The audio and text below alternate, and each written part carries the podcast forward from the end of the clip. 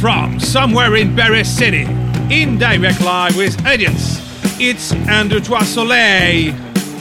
Tonight with your host, Philippe Benamou, Miss Viviane Bensussan, History Man Jean-Laurent Trobet, Doc Mary Pascal Schler, Ghosty Boy Patrick Vidal, The Mistress Marie-Françoise Blanchet, The Pilgrim Jean-François Dossard, Daniel Camera for Radio Delta TV, Question Yann, and the great producer Gilles Le Technique. And now, here it is, un, deux, trois, soleil. C'est parti, c'est un, deux, trois, soleil. Bonjour à tous, bonjour à tous et bienvenue sur Radio Delta, la, la radio qui rayonne entre, les, Entre les oreilles. Entre les oreilles. On est ravis de vous retrouver ce soir sur notre web radio et pour cette nouvelle émission d'un, deux, trois, soleil. Ce soir, nous sommes le vendredi 27 novembre, il est 20h et comme tous les mois ou presque, nous allons pendant deux heures parler Parler, parler, parler encore, car la parole nous est si précieuse qu'en ces temps de confinement, nous avons envie de la porter jusqu'à chez vous. Ce soir, sur 1, 2, 3 Soleil, ce sont les heures sombres de la République française qui s'invitent sur Radio Delta, puisque nous allons parler de l'occupation allemande et de Vichy. Mais comme toute ombre a sa part de lumière, nous allons aborder ce thème par ce qui a suivi, les procès, la condamnation des acteurs français ou allemands de cette période, mais aussi le devoir de mémoire et l'impérieuse nécessité de la transmission. Nous allons tenter avec notre invité, que je vais vous présenter dans quelques instants, de nous pencher plus particulièrement sur le procès de Maurice Papon. Mais avant cela, voyons qui se presse autour de la table, ou plutôt de la fenêtre Zoom de l'émission, puisque c'est en visio que nous réalisons cette émission, comme presque toutes les émissions de Radio Delta depuis le 16 mars de cette année. Viviane Bensoussan, Viviane, bonsoir Viviane, comment allez-vous? Bonsoir Fifi, ça va? Ça va bien, ces moments troublés, tout va bien? Alors, vous allez nous parler de la, de la mémoire, hein, de- du devoir de transmission qui sera dans la dernière partie de l'émission. Mais auparavant, vous nous éclairerez de vos lumières de juriste, car je pense que nous en aurons besoin pour comprendre le procès Papon. Jean-Laurent, Jean-Laurent Turbet. Présent.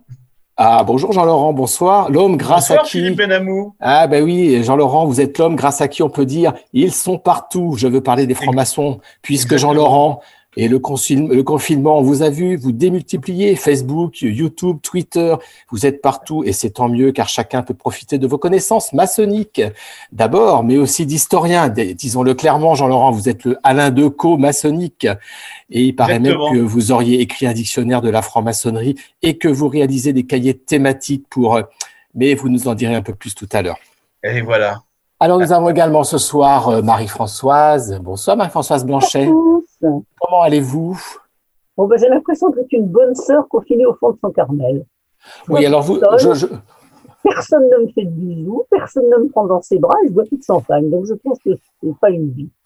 Bon, alors on va venir bientôt vous, vous souhaiter, euh, je sais pas, un bon anniversaire ou un bon rétablissement.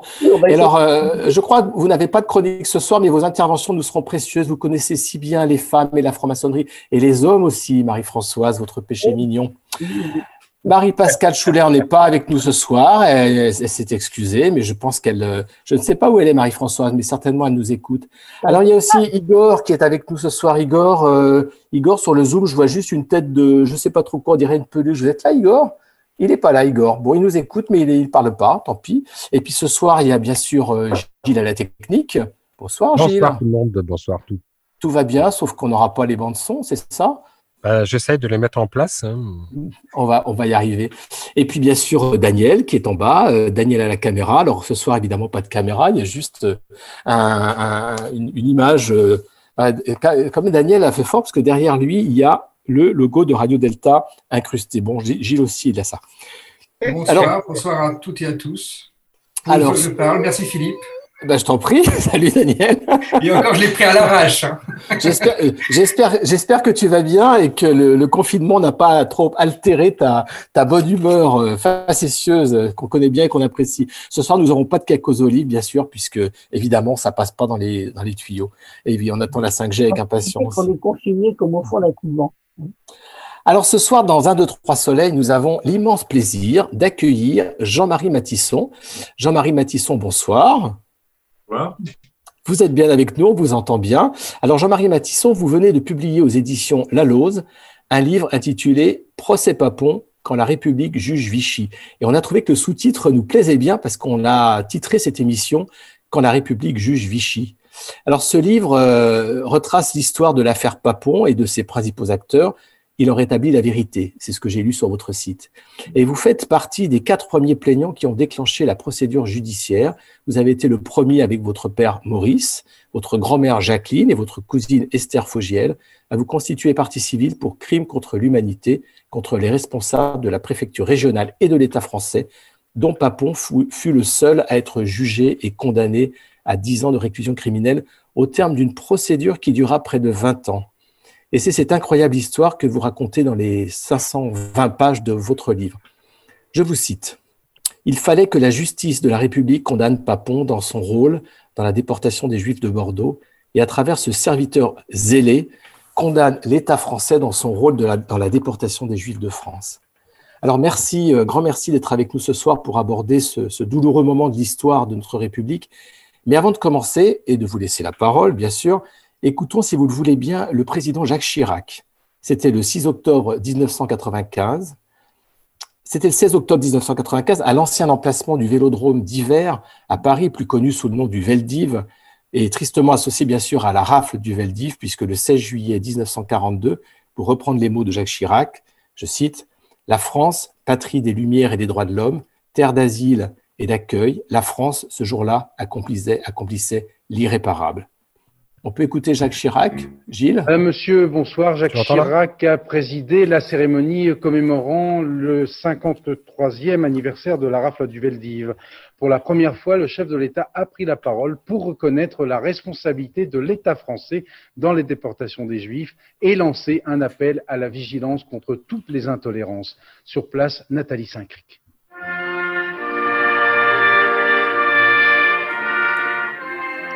Jour anniversaire de la rafle du Veldiv, les 16 et 17 juillet 1942, quelques 10 000 hommes, femmes et enfants juifs furent arrêtés par la police française puis déportés.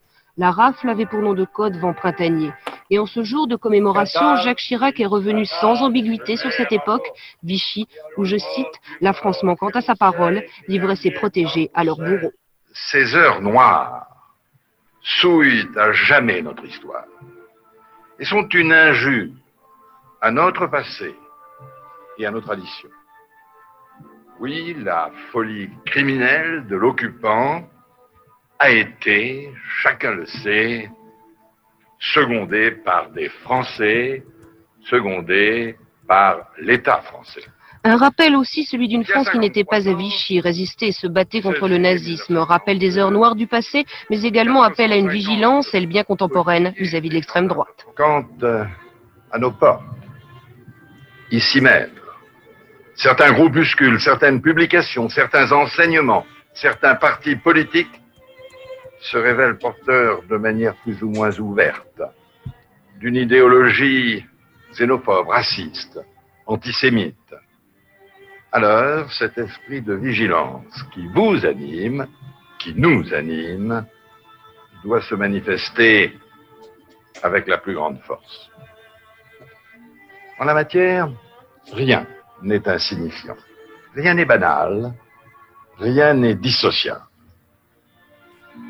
Les crimes racistes, la défense de thèses révisionnistes, les provocations en tout genre, de petites phrases en soi-disant bons mots, puissent en réalité aux mêmes sources. Enfin, c'est à la Bosnie que le chef de l'État pensait aujourd'hui. Tirer les leçons de l'histoire, a-t-il conclu, c'est ne pas accepter aujourd'hui d'être les témoins passifs ou les complices de l'inacceptable.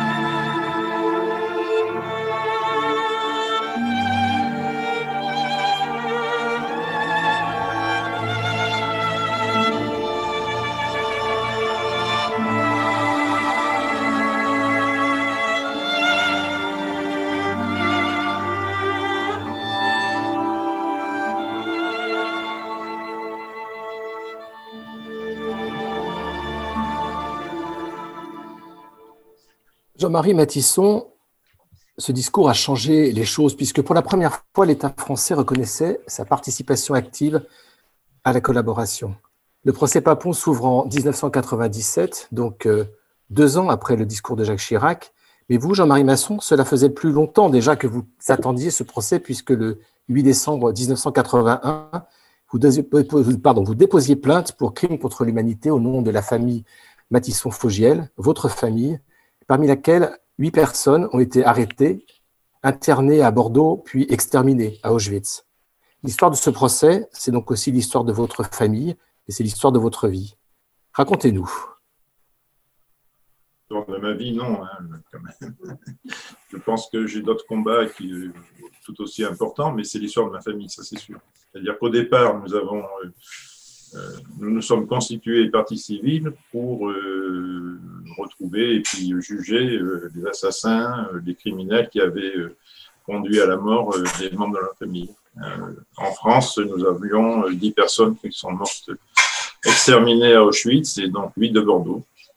Il faut savoir que l'affaire pour nous commence beaucoup plus tôt, hein, c'est-à-dire que dès 1942, euh, lorsque les quarts de police euh, viennent arrêter les, Juifs euh, pour la première rafle de juillet 42 à Bordeaux, nous sommes concernés directement puisque la première rafle, il y a une partie des membres de ma famille, une partie des membres de la famille de Michel Sitinski, hein, et nous sommes liés, disons, par, par ce malheur qui, a touché nos familles.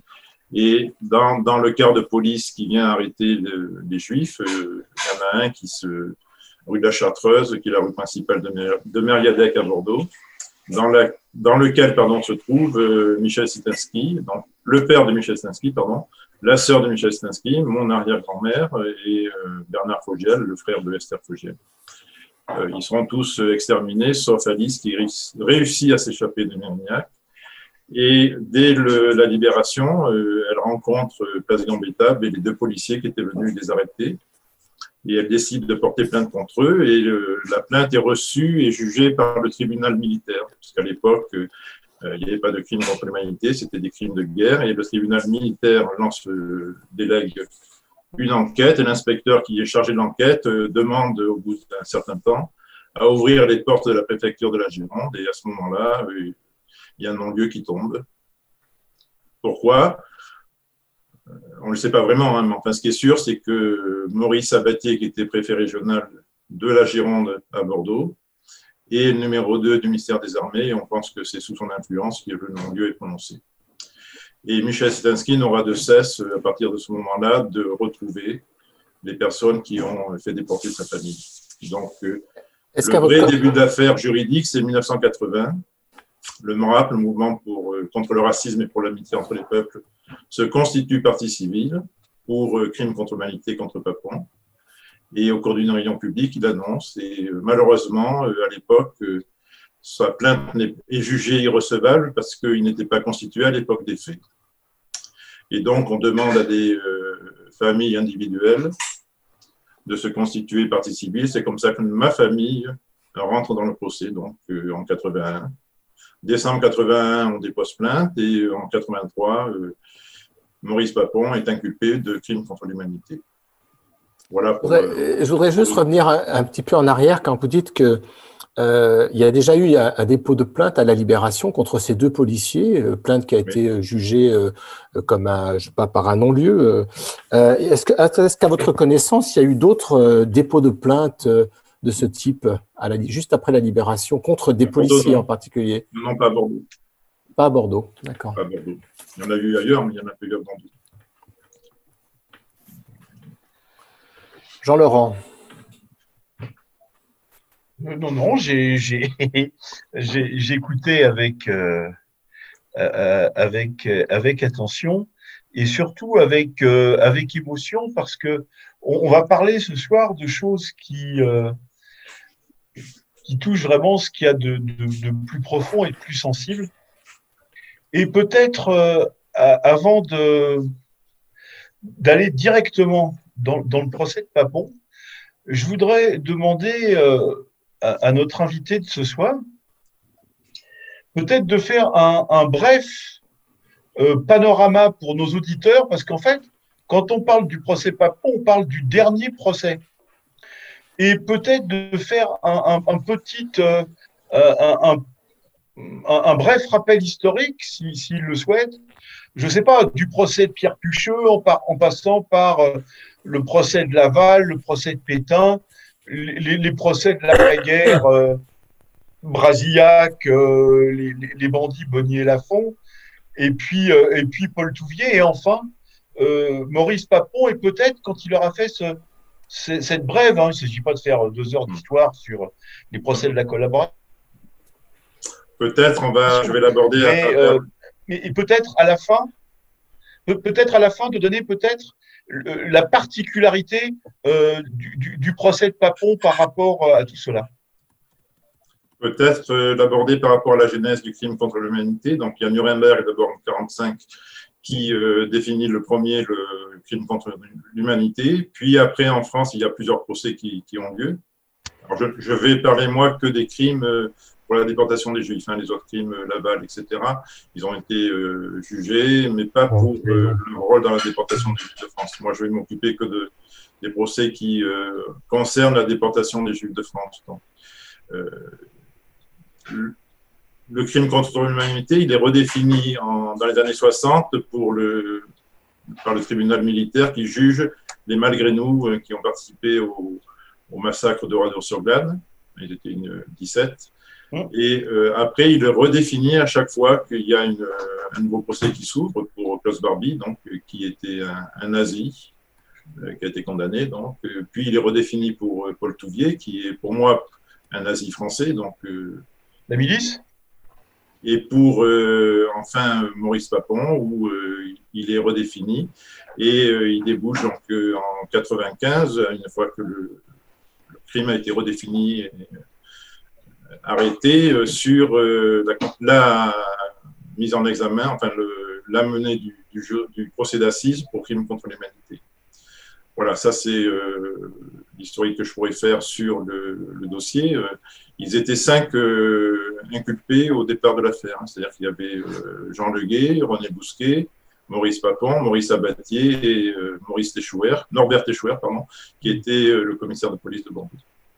Papon, secrétaire général, Maurice Abatier, euh, préfet régional, euh, Jean Leguet, ministre de l'Intérieur, et René Bousquet, euh, qui est le fameux qui a donné les enfants aux Allemands avec les, fameux accords Robert Bousquet, dont on reparlera tout à l'heure. Et est-ce que, est que une des particularités, peut-être, hein, je ne sais pas, du, du, procès de Papon, ça a été, enfin moi je, vois ça peut-être euh, en parallèle du, procès qui concerne la déportation, la déportation des, Juifs de France, on n'avait pas vraiment non plus, bon, on avait vraiment, on, a eu Laval et Pétain, mais on n'a pas eu de, de, vrais procès concernant les fonctionnaires.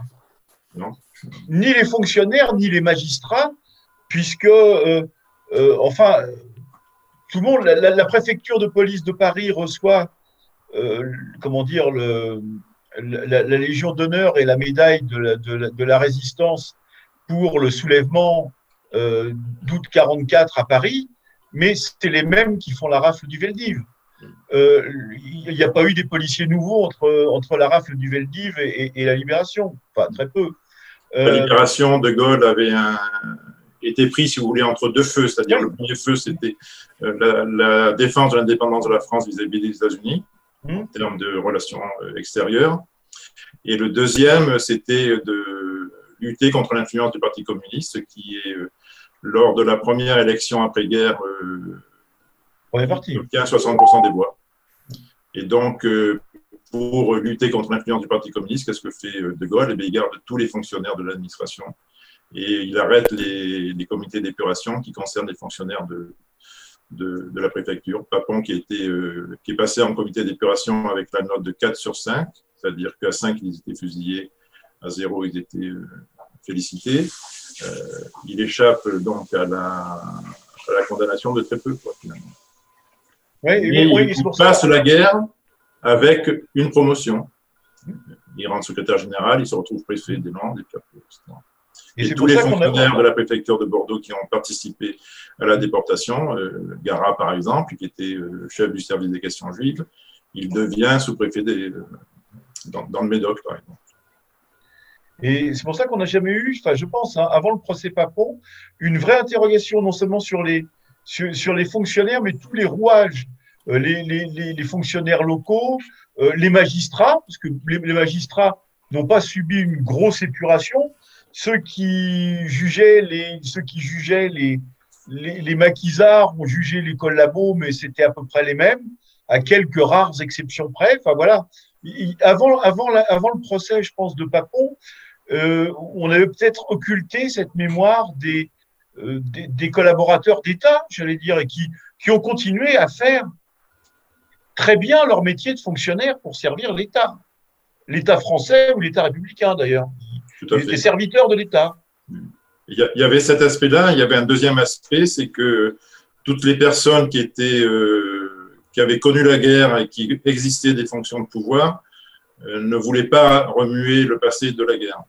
C'est-à-dire ah que, par exemple, en, novembre 45, la première commémoration du 11 novembre, il y a 15 cercueils symboliques pour euh, évoquer les, victimes de la Deuxième Guerre mondiale et il n'y a pas de cercueil pour les déportés, par exemple.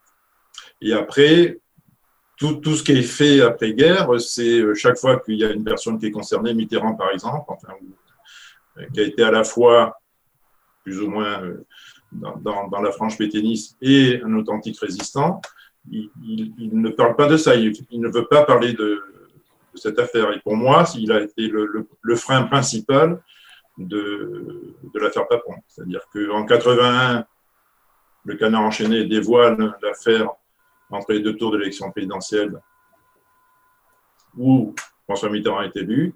Et 14 ans après, en 95, seulement à ce moment-là, quand Chirac arrive, c'est-à-dire que Chirac, lui, n'a pas connu la guerre. C'est-à-dire qu'il est né pendant la guerre, mais il était trop jeune pour euh, l'avoir vécu. Et donc, c'est grâce à des, personnes comme ça qu'ils ont pu euh, libérer la, parole. Et, par exemple, sur Bordeaux, on a eu le frein euh, très net de Jacques Chaban-Delmas. Jacques Chaban-Delmas, maire de Bordeaux, authentique résistant, a mis son veto sur, en, en interdisant à quiconque dans son entourage de venir nous soutenir à nous, les partis civils. Il a fallu attendre, on porte plainte en 80, 81, et il a fallu attendre 88 pour que les, des personnalités bordelaises de la majorité de l'époque, c'est-à-dire RPR, etc., gaullistes, nous soutiennent. Oui, parce qu'il y avait. Je crois qu'il y a ce double aspect-là. Quoi, Qu'est-ce qu'il a fait Est-ce que tu peux euh, euh, nous dire euh, pour quelle raison il a fait ça? Marie-Françoise Blanchet. Pour quelle raison est-ce que j'étais à, à, à maintenir ce silence euh... Chabandelmas. Ah, Chabandelmas. Juppé n'était pas né. oui, Chabandelmas, excusez-moi. Oui, pour nous, ça a été énorme le frein qu'il a, qu a, qu a, mis. Alors, je l'explique dans le livre, si vous voulez. Euh, Chaban-Delmas euh, met un veto et interdit à quiconque dans son entourage, et il avait la maîtrise de, de Bordeaux, ouais. de, de venir nous, nous, soutenir. Même le président de la DICRA de Bordeaux a refusé de porter plainte alors que son père avait été déporté par Papon. Et euh, malgré le fait que nous, on lui a prouvé qu'il avait euh, été déporté par, par des ordres signés par Papon. Il voulait se constituer partie civile au moment de l'ouverture du procès, mais c'était trop tard. Il n'a pas, pu le faire. Et le, rideau, si vous voulez, est tombé lorsque le consistoire israélite de la Gironde s'est constitué partie civile en 88 et que l'avocat qui était l'avocat du consistoire israélite, c'était maître Caroline Daguepers, qui était maire adjointe de Bordeaux. Et à ce moment-là, ben, tous les, freins et les, barrages sont tombés. Euh, pour nous, ça a été la victoire, puisque l'opinion publique nous était acquise et c'est là que sont rentrés en, en, dans la bataille pardon, tous les mouvements de résistance, des anciens déportés, la Ligue des droits de l'homme, l'IFRA, etc., etc. Et parce que je crois qu'on ne se rappelle pas très bien, euh, peut-être l'état d'esprit. Euh, moi, je disais, quand on préparait l'émission, j'ai chez moi un, un, un, bouquin comme une petite espèce d'encyclopédie d'histoire d'André Castelot et Alain Decaux, de, de 75, je crois, enfin, je crois que je vais avoir 10-11 ans quand mon père m'a offert ça, et ils disent que Jean Moulin a été arrêté par le milicien Barbier. C'est-à-dire que même, même, bon, c'est pas eux qui ont écrit, mais ceux, ceux qui écrivent ça, euh, ils se souviennent plus très bien.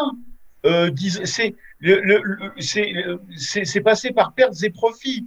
Je pense qu'il faut vraiment attendre le, le, bouquin de Paxton sur la France de Vichy et trois quatre ans après, et après les Klarsfeld qui vont euh, euh, pour qu'on. Moi, je me rappelle toujours cette, cette, affiche où il y a un, un comment dire un STO, un prisonnier et un déporté, où il disait ne nous séparez pas.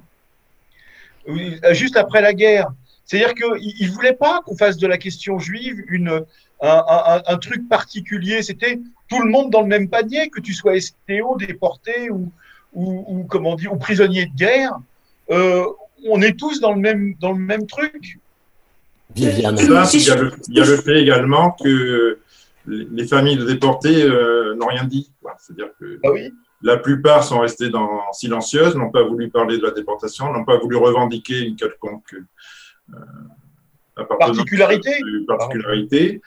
Premièrement. Deuxièmement, c'est vrai que c'est Paxton qui a voilà, ce que je défini exactement le rôle de l'administration française dans la déportation des Juifs de France, parce que jusqu'à présent, ce n'était pas l'administration qui déportait les Juifs, c'était les Allemands. Moi, je me souviens très bien qu'à Bordeaux, Ouais. il y avait un livre d'histoire fait par un collectif d'historiens bordelais, universitaires, euh, des personnes tout à fait euh, diplômées et, et qui montrent l'histoire de Bordeaux depuis Burdigada, etc., les Romains, etc. Et pour la, la phase de, de la guerre, qu'est-ce qu'il montre Un camion allemand qui arrête des Juifs, alors qu'il n'y a jamais eu aucun camion allemand qui a arrêté aucun Juif à Bordeaux. Tout a été fait par l'administration et la police française. Viviane, Viviane. Oui, oui moi, moi, je, moi, je voudrais, je voudrais faire deux observations. La, la première, c'est que, euh, et c'est très bien fait euh, dans, dans, dans l'ouvrage, euh, il y a la chronologie et les dates clés. Et on, on se rend compte que tous les procès, que ce soit celui de Touvier, que ce soit celui de, euh, de, euh, de euh, Bousquet. Bousquet, euh, que ce soit euh, celui dont on parle euh, ce soir, euh, euh, ont eu lieu dans les années entre 1985, je dirais, et, et 97. Et quand on regarde la chronologie, c'est intéressant parce que on a au départ, en 45, on a le procès de Pétain, on a le procès de Nuremberg, c'est-à-dire euh, les, les j'allais dire de la louche, c'est de la, la grosse, euh, c'est de la grosse wagonnade. Et puis, on a euh, en 56 la sortie de Nuit et brouillard qui passe, mais alors, les gens veulent pas regarder. Enfin, c'est quand même Nuit et brouillard. Aujourd'hui, on en parle, mais en 1956, on n'en parle pas. Et puis, euh, on a les transferts de, de descente de Jean Moulin en 64 au Panthéon, mais ça, c'est c'est une exception. Euh, lorsqu'on entend le discours, lorsqu'on entend le, le, le discours euh, du ministre de la Culture, il parle de Jean Moulin, il, il parle d'un d'un Français, il tire la couverture à lui, mais véritablement, on ne parle pas des Juifs, on ne parle pas de la déportation et on ne parle surtout pas de la collaboration. Et finalement, il n'y a qu'en 1973 qu'on a la publication effectivement de l'ouvrage de Praxton, suivi de la publication de Vichy et les Juifs du même en 1981. En 85, on a le film Shoah. Et là, je crois qu'il y a une sorte de, déferlante des procès où on va être obligé, la, parole va se libérer et où les, les, derniers, euh, où, on va tout lâcher finalement, où, euh, où on va plus pouvoir, entre guillemets, résister. Il va y avoir le procès Klaus Barbier en 87, la loi Guesso, la condamnation de Touvier, le dossier Papon, etc. Et, et, et à mon sens, il n'y a que grâce aux ouvrages de, de Praxton qu'on a pu euh, délier, c'est-à-dire que plus personne ne pouvait nier. Il y a un moment où la vérité se met en marche et où on peut plus rien faire. Et moi, ma question, elle portait, parce que ça, euh, en page 165 de votre ouvrage, vous le développez, mais rapidement, comme s'il y avait quand même quelque chose d'un peu gênant, ce que vous appelez focus sur le vrai rôle des Klarsfeld. Est-ce que vous pouvez en parler un tout petit peu plus? Vous dites, loin de moi l'idée de remettre en cause le formidable travail des Klarsfeld, mais il ne voulait pas de ce procès. Il voulait celui, dites-vous, écrivez-vous, celui de Bousquet avant, il voulait celui de Leguet. Pourquoi il ne voulait pas du procès Papon, les Klarsfeld? Je sais pas. franchement, euh, j'ai jamais pu euh, communiquer avec Serge. J'ai essayé, j'ai une lettre chez moi où il répond à un de mes courriers, euh, mais euh, j'ai jamais pu discuter avec lui ni, ni, ni, les gens de ma famille. Alors, nous, on pense que lui, pour lui, l'intérêt principal, c'était de condamner Bousquet, de juger et de condamner Le Gay Bousquet qui avait rang de ministre, ce en quoi il avait entièrement raison. Mais Le Gay Bousquet était aussi dans la procédure bordelaise. Et puis, euh, à Bordeaux, il a, tout fait pour euh, soit ralentir l'affaire Papon, soit carrément essayer de la, de la torpiller. Euh, il, y a, trois exemples. Moi, j'ai trois exemples significatifs en 83 lorsqu'il est inculpé pour crime contre l'humanité suite à notre plainte. D'autres plaintes se joignent à notre plainte initiale. Et euh, dépose au nom de son association euh, une dizaine de plaintes parisiennes et euh, immédiatement après, il déclare si jamais Papon retire, euh, pardon, si jamais Papon prononce des excuses, les partis civils retirent leurs plaintes. Nous, on était là depuis trois ans déjà. Euh, il était hors de question pour nous de retirer notre plainte, premièrement. Et deuxièmement, euh, il nous a même pas consulté. Il est intervenu comme ça pour, euh, je sais pas pourquoi en fait, pour casser, arrêter le procès. Et moi, à cette époque-là, je pense que son objectif c'était de juger Le Guet et Bousquet. Est-ce qu'il n'y avait pas Le n'a pas pu être. La, la, deuxième, alors une fois que le, le, le procès s'est ouvert en 97, hein, il est inculpé, il est renvoyé devant la Cour d'assises en 95, il fait appel, il va en cassation, et finalement, la Cour de cassation donc, le, ouvre la, le procès d'assises en octobre 97. Et euh, lorsque euh, l'avocat de Papon demande la mise en liberté de Papon pour euh, participer au procès, paradoxalement, euh, Gérard Boulanger, notre avocat, et nous-mêmes, nous déclarons favorables à cette euh, décision favorable parce qu'on pensait que si Papon avait été euh, mis en prison, il ne serait pas venu au procès, il n'aurait pas assisté aux audiences de la cour d'assises. Et on pensait que en le laissant libre, il serait obligé de participer au procès, il serait obligé d'assister à toutes les audiences, sous peine d'être mis de, sous écoute dès qu'il manquerait une seule audience.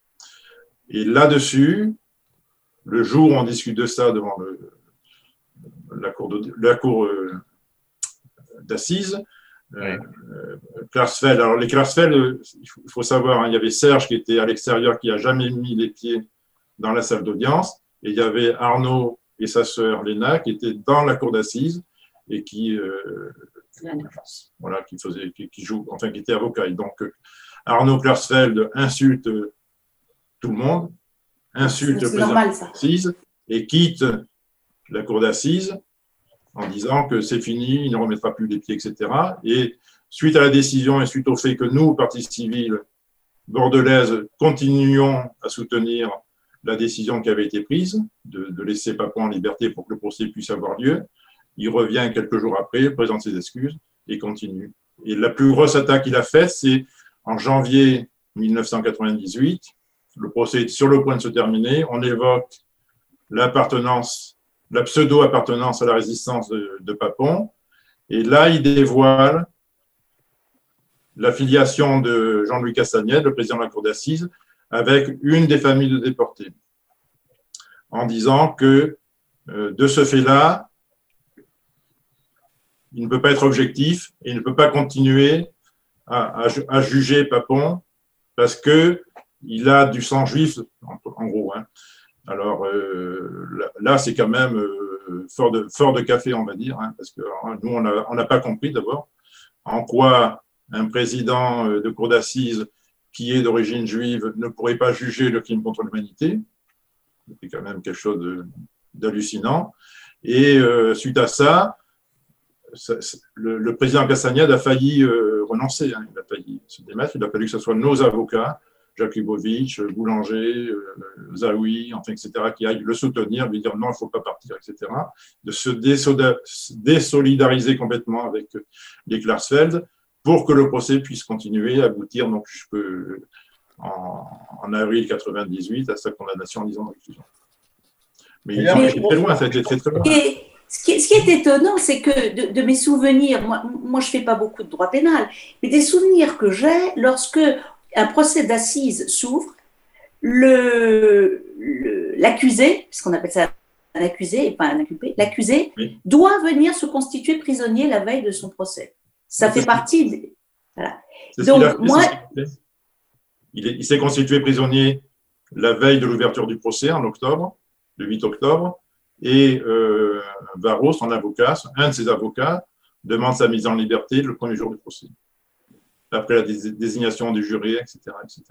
Mais il faut voir que la, législation judiciaire en France a été changée à cause de Papon. C'est-à-dire qu'il y a eu trois ou quatre arrêts et décisions qui ont fait que euh, depuis Papon, ça, il y a des changements dans, les décisions de justice, entre autres celui-là. Et c'est assez extraordinaire parce que quand on regarde le, quand on regarde le personnel, entre guillemets, euh, là, des, les, avocats, ce sont toujours les mêmes dans ces procès. parce que Michel Zawi, par exemple, était également procès d'une partie civile dans le procès de Barbie. De Barbie, oui. Exactement. Euh, et puis euh, Jean-Marc Varro, que j'ai bien connu, mais à son âme peut-être. Euh, ouais, pas sûr. Hein. Il était, lui, avocat de. Il, intervenait aux côtés de Vergès dans un procès sur la culpabilité ou pas de Jean Moulin, initié contre les, le couple. comment il s'appelait là les, je sais plus, enfin, les, Samuel Aubrac, contre les époux Aubrac. Et, oui, voilà. Donc, en fait, c'est toujours les, mêmes acteurs. Hein. Mais si vous voulez, il y avait euh, ce qui était très net dans, la, procédure bordelaise, en tout cas, c'est qu'on avait affaire à, d'un côté, des avocats professionnels qui étaient avant tout des juristes et des avocats, et puis, euh, donc, euh, je ne vais pas les citer tous, hein, mais ils il y en a une trentaine, une quarantaine, qui, nous représentaient à nous, partie civile, hein, le Jacques Lubovitch, euh, Zawi, Nordman, euh, Boulanger, euh, Tubiana, etc., etc. Et puis de l'autre côté, il y avait les avocats Klarsfeld, entre guillemets, avocats entre guillemets, qui étaient des militants et qui, pour leur cause de leur combat pour la mémoire et la déportation euh, se constituer comme avocat quand il fallait que leur affaire avance. Hein. donc c'est une, différence. Il y a eu en permanence un décalage entre ces deux familles d'avocats, si vous voulez. Par exemple, je vais vous donner un exemple. Euh, au moment des, des, plaidoiries, normalement, un avocat ne doit pas demander de peine. Hein. Or, les Klarsfeld demandent que Papon soit condamné à 10 ans de réclusion criminelle pour complicité de crimes contre l'humanité.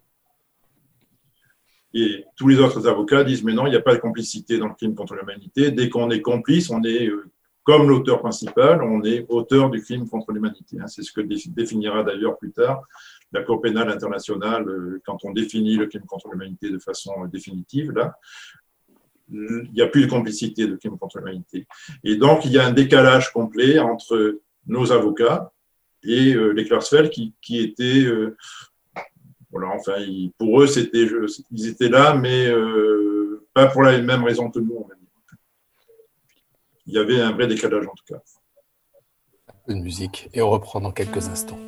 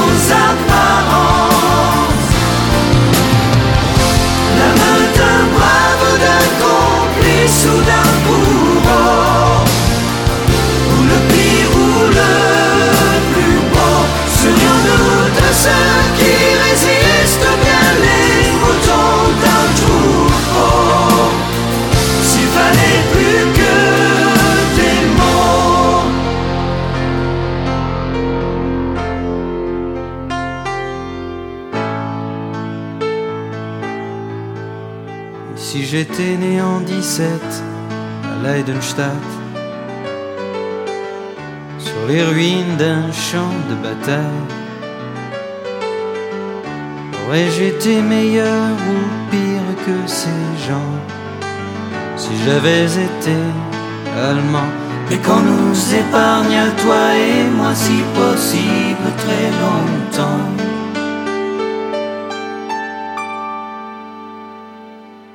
d'avoir à choisir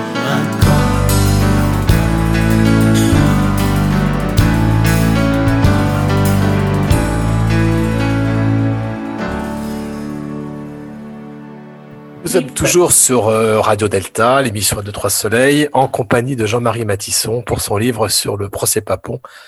Là, quand la République juge Vichy. Igor, euh, Igor Selector, je crois que vous vouliez euh, nous dire ce que vous auriez souhaité entendre dans la bouche du président de la République. Alors, de quel président de la République s'agit-il? Igor, vous qui parlez à l'oreille des insectes, dites-nous tout. Ouais, ils, ils, ils- me répondent pas toujours, ces pauvres, ces pauvres bêtes.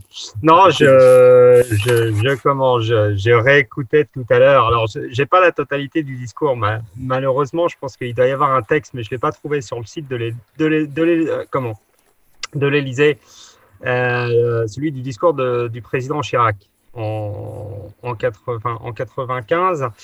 Et donc, du coup, je me suis dit euh, qu'il me manquait, il me manquait de trois petites, euh, de trois petites choses. Voilà. Donc, j'ai intitulé cette chronique La raison d'État contre l'histoire, le juste et l'humain sur la place publique, ou ce que j'aurais aimé entendre de la part du président de la République et ressortir des années après du procès Papon. En 1995, soit 14 ans, si j'ai bien compris, après le début de l'affaire Papon et deux ans avant le procès, réintroduisant officiellement la Shoah dans l'histoire de France par la reconnaissance de la responsabilité de l'État français dans la déportation des Juifs français comme étrangers, qu'a ré- qu'a réellement reconnu le président de la République. Tout comme le procès qui allait suivre ces déclarations, celui de Maurice Papon, le verbe présidentiel me pose quelques questions. Des phrases puissantes, attendues depuis 1945 par les familles des victimes, des phrases porteuses de sens et mettant des mots sur l'horreur et les souffrances, mais peut-être pas assez révélatrices de la totalité de l'histoire. En faisant les procès de Barbie puis de Papon, la République a-t-elle seulement poursuivi Vichy, série débutée, enfin les procès de Vichy, série débutée avec ceux de Laval et de Pétain, dont la Shoah avait été expurgée au profit de la haute trahison, toujours l'humanité contre la réelle politique? Car c'est ici que je trouve les limites des actes judiciaires comme des mots du président de la République. De qui et de quoi la République fait-elle le procès en admettant la responsabilité de l'État français et en condamnant l'un de ses commis? Admettre la responsabilité des individus ainsi que celle de l'État est certes indispensable, mais ce n'est pas non plus réellement questionner le fond qui a permis à l'idéologie nazie de trouver un terreau favorable. Ce fond de darwinisme social, d'antisémitisme, de racisme partagé, et dont ne furent pas exemptés les héros du gaullisme, ni d'ailleurs les élites républicaines qui suivirent. Une idéologie qui a irrigué l'Europe et qui est encore à l'œuvre sous d'autres formes. J'aurais donc préféré que le président de la République nous livre le reste, l'ombre portée des heures sombres de l'occupation, qu'il ose rompre totalement avec la pudeur mémorielle et commence à faire le procès de l'idéologie, celui qui fait dire avec Anna Arendt que l'antisémitisme n'est pas né avec le nazisme, qu'il lui a survécu et que ce n'est pas le seul fait bureaucratique qui a envoyé des familles entières à la mort. J'aurais préféré qu'il écrive pour l'avenir, qu'il dise clairement que la France n'a peut-être pas réellement dénazifié, que si l'occupant allemand et nazi a trouvé de solides alliés, c'est peut-être que ceux-ci ont partagé quelque peu les convictions, qu'il n'y a jamais eu de, de, banal hasard administratif dans la carrière de Maurice Papon, ni en 1944, ni après, et qu'elle s'est poursuivie en Corse, puis à Constantine, avant de finir à Paris comme député et ministre du budget de Raymond Barre. On trouve d'ailleurs toujours sa fiche sur le, sur le site de l'Assemblée nationale, entre parenthèses. Une carrière dirigée par ceux-là même qui avaient construit leur légitimité sur la libération du territoire national, une carrière au cœur de la République, le mettant en ligne directe avec la suite des événements, toujours républicains. Non pas par goût de la culpabilité, ni de l'autoflagellation, ni pour voir des nazis partout, mais par souci politique, avec un grand P, pour enfin réunir les mémoires, celle de la résistance à l'occupant et celle du combat pour l'humanité, qui ne peut supporter l'à peu près histoire, pour poser un acte fondateur de reconnaissance, pour que l'on puisse enfin renaître ensemble et se placer sur un seul axe, celui de la lutte pour l'universel humanisme, seul à même de faire écrire une bonne fois pour toutes dans les lignes de nos futures mémoires qu'il n'y avait pas que Buchenwald et que celles et ceux déportés parce que juifs morts et revenus d'Auschwitz étaient eux aussi les visages de la France. Voilà. D'autant plus intéressant que... Vous êtes sur Radio Delta, la radio qui rayonne entre les oreilles. Diane Bensoussan. Je voulais simplement dire que ça fait 53 ans que le 27 novembre, euh, le général de Gaulle a parlé euh, du peuple euh, sûr de lui et dominateur. Donc, arrogant et dominateur. Oui, c'est ça, arrogant, sûr de lui et dominateur. Et, et, certains ont même mis sous une, une, une, illustration, il y avait un, un, illustrateur qui avait mis un pauvre déporté d'Auschwitz comme ça. Enfin, c'était c'était horrible. Et ça continue. Hein, Jean-Laurent Turnet. Ce qu'il ce qu'il faut comprendre dans la position des Klarsfeld, c'est que le procès de Papon est un procès inutile. Est un procès inutile. Pour eux, euh, la mission des Klarsfeld est terminée depuis un an. C'est quoi? C'est d'abord le procès de la collaboration et de François Mitterrand que Klarsfeld a dans le viseur. Et pour atteindre Mitterrand, c'est Bousquet. Donc, euh, mise tout sur Bousquet parce qu'en plus, c'est le responsable de la rave du Veldiv. Donc, euh, euh, en vrai, deux fois acquitté, etc. Quand vous commencez votre procès en 97, Bousquet est mort en 93. Chirac a fait son discours en juillet 95 et Mitterrand est mort en janvier 96. C'est fini pour eux. Vous, faites un truc qui n'est pas dans leur schéma. Donc, euh, ils disent, Papon, c'est rien, parce que pour eux, le, combat, il se finit euh, avec le discours de Chirac et la mort de Mitterrand. Bousquet est mort, vous faites un truc qui, prolonge inutilement euh, des choses qui sont finies pour les Klarsfeld, leur combat à eux est terminé. Ils comprennent pas bien ce que vous continuez à poursuivre avec Papon. C'est pour ça qu'Arnaud Klarsfeld dit 10 ans, il aurait pu dire 2 ans ou acquittez-le. Parce que pour eux, la mission était terminée. Euh, le procès Bousquet n'avait pas eu lieu. Mitterrand était mort. Chirac avait fait ce qu'ils ont toujours voulu que Mitterrand fasse. Ils auraient voulu que Mitterrand fasse ce discours. Mitterrand avait la position gaulienne traditionnelle euh, les déportations, machin, etc. C'est pas la France. La France, elle était à Londres et dans le maquis. Donc, euh, ne, demandez pas à la République de demander pardon pour les actes de Vichy. Voilà. C'était la position de Mitterrand et de De Gaulle, traditionnelle, j'allais dire. Euh, voilà, c'est fini pour les Klarsfeld. Et vous continuez un truc qui n'est pas de leur fait, en plus, qu'ils n'ont pas initié et qui ne rentre pas dans leur projet. Donc, c'est inutile. On est bien d'accord. Alors, par rapport, juste pour euh, une parenthèse par rapport à ce qu'a dit Igor avant, la réalité. Moi, moi, je me souviens de deux, deux déclarations importantes. Celle du grand rabbin Citru qui est venu euh, témoigner, qui a dit que euh, le juif était le baromètre de l'histoire. C'est-à-dire que, enfin, ça veut dire, c'est suffisamment clair. Quoi. Et l'historien Philippe Burin qui a dit, qui a déclaré que en terre chrétienne, la disparition des juifs, conversion volontaire ou forcée, a toujours été inscrite structurellement dans l'horizon intellectuel du christianisme. Voilà, ça c'est l'état de la France lorsque euh, arrive la Shoah. Et c'est vrai que c'est Lanzmann, moi à mon avis, qui a euh, fait basculer l'opinion publique avec son film Shoah dans la réalité de ce qu'était la déportation. Et c'est à partir de ce moment-là, moi je vais dans les collèges, dans les lycées tous les ans, parler de la Shoah, parler du, du procès Papon, etc. On en parlera après. Et c'est à ce moment-là que euh, les rescapés, les revenants, comme ils s'appellent eux-mêmes, commencent à parler et à dire il faut qu'on dise euh, ce que c'était, il faut qu'on parle de, de, notre euh, histoire, parce que lorsqu'on va mourir, eh bien, on va encore dire ça n'a pas existé. Le, le révisionnisme, le négationnisme va faire son, son action. Ça, c'est quelque chose, euh, enfin, à mon avis. On en parlera dans la dernière partie de l'émission, ça, l'aspect oui, oui. transmission. Non, mais est-ce que, est -ce que je peux dire qu'il y a eu un, qu'il y a eu un film, ou plutôt une série, euh, qui, qui, qui, a, qui, qui était peut-être plus populaire? Lanzmann, ça sort en 85, si ma mémoire est bonne. Et il y a quand même eu une, une petite série, enfin une série télévisée américaine qui s'appelait Holocaust avec Meryl Streep et qui a vraiment, euh, parce que c'était une œuvre très populaire américaine, faite avec ce qui, voilà, et qui a mis pour la première fois euh, de façon euh, euh, populaire dans les foyers aux heures de grandes écoutes le problème de la Shoah et de l'extermination des Juifs et des responsabilités des Allemands, des autres, des collaborateurs. Quoi. Euh, ça a été, je pense, un déclic parce que c'était vraiment un film populaire. Enfin, populaire.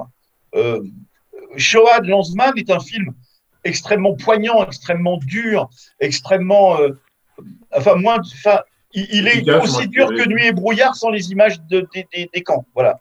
Et, et, et, et Holocauste, ça a été pour la première fois une mise en scène compréhensible par tous et vraiment qui a marqué beaucoup, je pense, les, les, les, les cœurs à l'époque, en 78, où ça détonnait parce qu'on parlait plus de la déportation des Juifs. Bien sûr.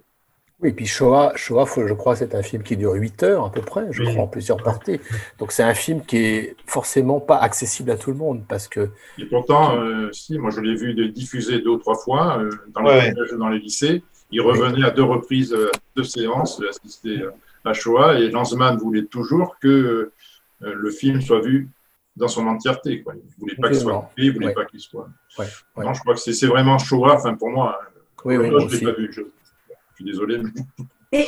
le procès pas la télé. Hein. Sur le procès je, je crois, je crois qu'il y avait Marie-Françoise qui levait la main désespérément pour prendre la parole suite à l'intervention de Jean-Laurent, je crois. Désespérément, mais euh, j'avais eu euh, l'occasion de, de, parler de ça, de la Shoah, avec des Israéliens qui me disaient que quand les déportés étaient rentrés en Israël, euh, ceux qui s'étaient battus pour la libération d'Israël disaient mais qu'est-ce que vous avez fait? Vous vous êtes laissés emmener comme des moutons. Et, du coup, ils n'osaient plus parler de la déportation. Et c'est à partir du moment où il y a eu le Shoah que les autres se sont réellement rendus compte de ce que ça avait été et qu'on a recommencé à leur donner de la considération. Et, et c'est quelque chose qu'on m'a raconté dans les années 90 euh, et ça m'avait vraiment bouleversé, ça, parce que même là, même là, il y avait une volonté de passer l'éponge. Partout. Moi, j'ai ma tante qui, qui vit, qui, enfin, qui a vécu en Israël. Euh, elle n'en parlait pas, puis elle ne voulait pas entendre parler du procès Papon, etc. Et je crois rapport Souvenons-nous de la... sur le procès. Souvenons-nous de la sortie de, de Si c'est un homme de Primo Levi, euh, qui a été refusée par tous les éditeurs parce qu'on a dit mais personne ne va vous croire. Mm. C'est quand même le premier qui a sorti, euh, euh, les, qui, qui a parlé de son expérience. Euh, Et moi, je pense que la, la particularité du procès Papon, euh, et ce qui fait que ça a été tellement difficile, c'est que c'est le procès d'un bourgeois euh, français, d'un homme qui apparaît bien sous tout rapport et qui se trouve être le, marionnettiste d'une tragédie qui ne se déroule pas sur le territoire. J'entends par là euh, il s'est occupé des rafles, il s'est occupé euh, tout ce qu'il a fait, c'est évidemment euh, euh, juste une horreur, c'est pour ça qu'il a été condamné. Mais euh, au- Jean-Laurent, euh, tu parlais de, de, de l'Holocauste, on parlait de Shoah, on parlait d'Auschwitz. Euh, c'est pas en France. Et je crois que la, la difficulté de tous ces procès, c'est qu'il a fallu motiver et faire comprendre aux Français que leur République s'était rendue complice d'un d'un- d'un acte et d'une- d'une- d'un génocide euh, qui, qui, avait, euh, qui avait eu lieu ailleurs que sur le territoire français. Enfin, Pour moi, Et puis, le, peut-être la, la différence entre, entre Shoah et la fiction dont parlait Jean-Laurent, que Shoah, c'est un film de témoignage. Moi, j'ai j'ai été très marqué, euh, ceux qui l'ont vu vont comprendre, par le, le témoignage du, de ce- cet homme qui est coiffeur et à qui, euh, euh, vous vous souvenez, et à qui on, on demande de raconter. Et je pense que ça a dû être la difficulté de Lanzmann de, de, de pouvoir faire raconter aux gens de, de façon précise, de façon longue aussi, et d'être filmé en train de raconter. Et, et le, ce qu'il a trouvé à faire pour que cet homme raconte, c'est qu'il raconte alors qu'il est en train de couper des cheveux. Je me souviens, il est dans son salon, je ne sais plus si c'est un grec ou je ne sais plus très bien, peut-être, je ne sais plus quelle nationalité il est, mais en tout cas, il est en train de couper les cheveux. Et tout en, tout en coupant les cheveux, il raconte comment il coupait les cheveux des déportés, quand il, comment il, plutôt il rasait les cheveux des, des déportés quand ils arrivaient dans les camps. Et, et, et ça, c'est ce, ça m'a plus marqué, je dirais, que Meryl Streep euh, dans, le, dans la série que Jean-Laurent. Parce que effectivement, c'est une série qui a, qui a, qui a certainement eu, été beaucoup plus populaire parce qu'elle peut être racontée par tout le monde, mais euh, c'est quand même une histoire qu'on raconte. On la raconte bien, mais c'est une histoire qu'on raconte, alors que là, c'est la vraie histoire qu'on raconte. Philippe, moi, il me semble, si tu veux, que les deux avaient nécessité à exister. Euh, le, film, la fiction, avec la, avec la géniale Meryl Streep, a eu le mérite de d'inscrire cette chose-là, cette horreur, dans, dans la prise de conscience de tout le monde. Il y a eu ça, ça a été affreux, bon, euh, c'était pour le grand public. Et ensuite, le, le film de Lanzmann s'adressait plus à des gens qui avaient vraiment envie de savoir, vraiment envie de comprendre, et pas juste envie d'avoir une petite idée de la chose. Moi, je pense qu'il y a- y, y deux choses qui font peur dans, dans le truc de Papon. C'est un peu, c'est un peu ce dont parlait pas tout à fait la même chose Anna Arendt dans la banalité du mal. C'est-à-dire que Papon, mais comme d'autres, c'était un fonctionnaire. On, on lui demande de, on lui demande de parquer des réfugiés espagnols, il parque des réfugiés espagnols. On, on lui demande, euh, voilà, de faire des choses bien et faire des choses pas bien. Lui, c'est un, c'est un serviteur de l'État. C'est un fonctionnaire. Son autorité supérieure lui dit déporter les juifs, il déporte les juifs.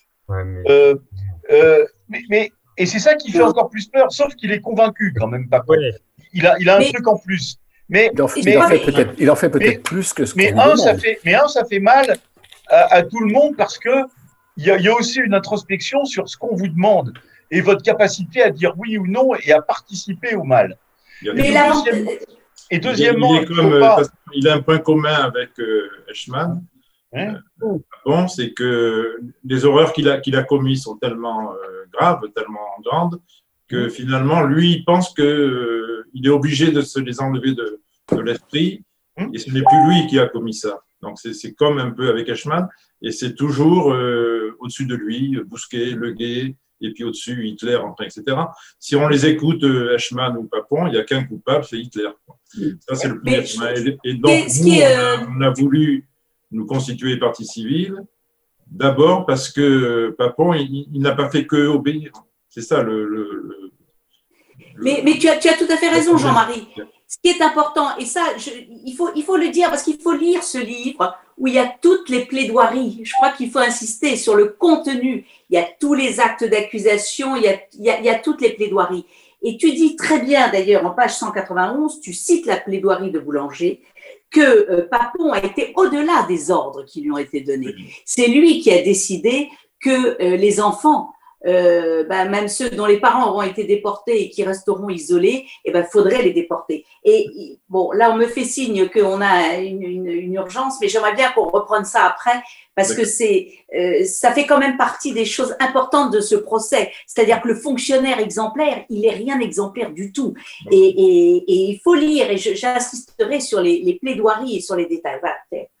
Ah oui, Viviane, bien sûr, je suis obligé d'interrompre cette émission car nous avons un rendez-vous à 21h. On a un rendez-vous avec la petite histoire de Mitch. C'est tout de suite sur Radio Delta.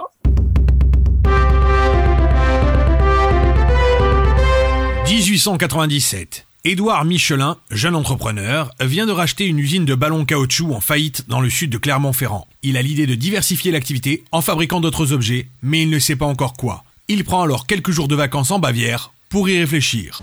Brrr, il fait froid dans ce pays. Clermont, c'est froid, mais là, c'est pire. Venez donc vous mettre au chaud près du feu, Air Michelin. Ya, je vais vous servir une bonne bière bien fraîche, cela vous réchauffera. Va pour la bière, mon ami. C'est que... Je regarde avec attention le petit panneau qu'il y a au-dessus de votre bar. Il me plaît bien votre dessin de bonhomme. Ya, c'est une publicité pour la marque de bière que nous donne notre fournisseur. C'est un homme typique de Bavière. Une réelle force de la nature, bien en forme, qui boit une bonne chope de bière. Il est sympathique avec son gros ventre et ses belles joues. J'aime beaucoup. On pourrait presque rebondir sur lui, qu'il n'aurait pas mal. Oui, ici une bonne couche de protection permet d'éviter le froid et de ne pas sentir les chaos de nos routes. Qu'avez-vous dit? Je disais qu'avec nos épaisseurs typiques de notre région, nous ne ressentons ni le froid ni les chocs lorsque nous devons voyager sur nos routes. Les secousses sont rudes après l'hiver et les routes sont souvent très endommagées. Herman, vous êtes un génie. Ah, je sais. Je vais enrober les roues des voitures avec le caoutchouc des ballons et ainsi on pourra avaler la route littéralement. Ah, je sens que je vais faire fortune. Il me faut une idée pour vendre le concept aux gens. Un truc qu'ils comprennent que ce sera plus moelleux avec ma solution. Qu'y a-t-il de marqué sur l'affiche? Nunc est bibendum. C'est une location latine de Horace. C'est maintenant qu'il faut boire. Bibendum C'est génial comme nom un gros bonhomme du nom de Bibendum. Et c'est depuis que l'on conduit les voitures sur des pneus Michelin avec un Bibendum dessiné dessus et que Bibendum signifie boire. Ce qui est assez drôle quand on pense qu'il ne faut pas boire et conduire. Voilà la petite histoire. C'est toujours sur Radio Delta et on est en compagnie de notre invité Jean-Marie Matisson, auteur du livre Le procès Papon. Euh, quand la République juge Vichy aux éditions La Lose. Euh, Jean-Marie Matisson, vous souhaitiez euh, revenir sur ce que Papon a fait au-delà des ordres allemands, car je pense qu'il est allé plus loin que ce qu'on lui demandait. On nous a souvent euh, dit euh, est-ce qu'on portait plainte contre ceux qui ne faisaient qu'obéir aux ordres ou est-ce qu'on on se constituait partie civile parce qu'il avait été au-delà. Par exemple, dans, le procès, c'est juste une anecdote, mais qui me semble significative. Le premier juif arrêté en juin 42, euh, Herzl Librak, il est arrêté par deux gendarmes qui donc obéissent aux ordres, vont l'arrêter, le, le mettre dans le camp de Bacalan, après il va aller dans le camp de Mérignac, puis après il sera déporté, exterminé à Auschwitz. Et euh, lorsqu'on annonce les, le document de l'ordre d'arrestation, euh, Michel Silinski, qui est à côté de moi, me dit, mais tu vois, ces deux personnes, ces deux gendarmes, c'était deux chefs de la résistance. Donc, euh, nous, on ne s'en est jamais pris à ceux qui ne faisaient que obéir aux ordres, estimant que dans, dans, le contexte de l'époque, c'était pas facile pour tout le monde, c'est sûr, et qu'il fallait, euh, enfin bon, bref. Par contre, Papon, il a été largement au-delà de plein de choses. Hein, euh, dans le dossier Papon, il y a par exemple euh, les ordres d'arrestation. Il faut savoir qu'à Bordeaux, la saisine de la cour d'assises, elle se porte que sur les parties civiles et les victimes que représentent les parties civiles. Autrement dit, nous sommes 40 parties civiles individuelles et ça, nous représentons 71 victimes. Et on ne doit juger, on ne doit parler au cours du procès que des actes commis contre ces 71 victimes. le, le, président de la Cour de cassation, quelques années plus tard, dira qu'il n'a jamais compris pourquoi on n'avait pas étendu la saisine aux 1597 déportés. Rien toujours. Hein, ce qui aurait été pour nous beaucoup plus simple, et à mon avis, il n'aurait été pas condamné qu'à 10 ans, mais au moins à 20 ans, comme demandait le procureur de la République.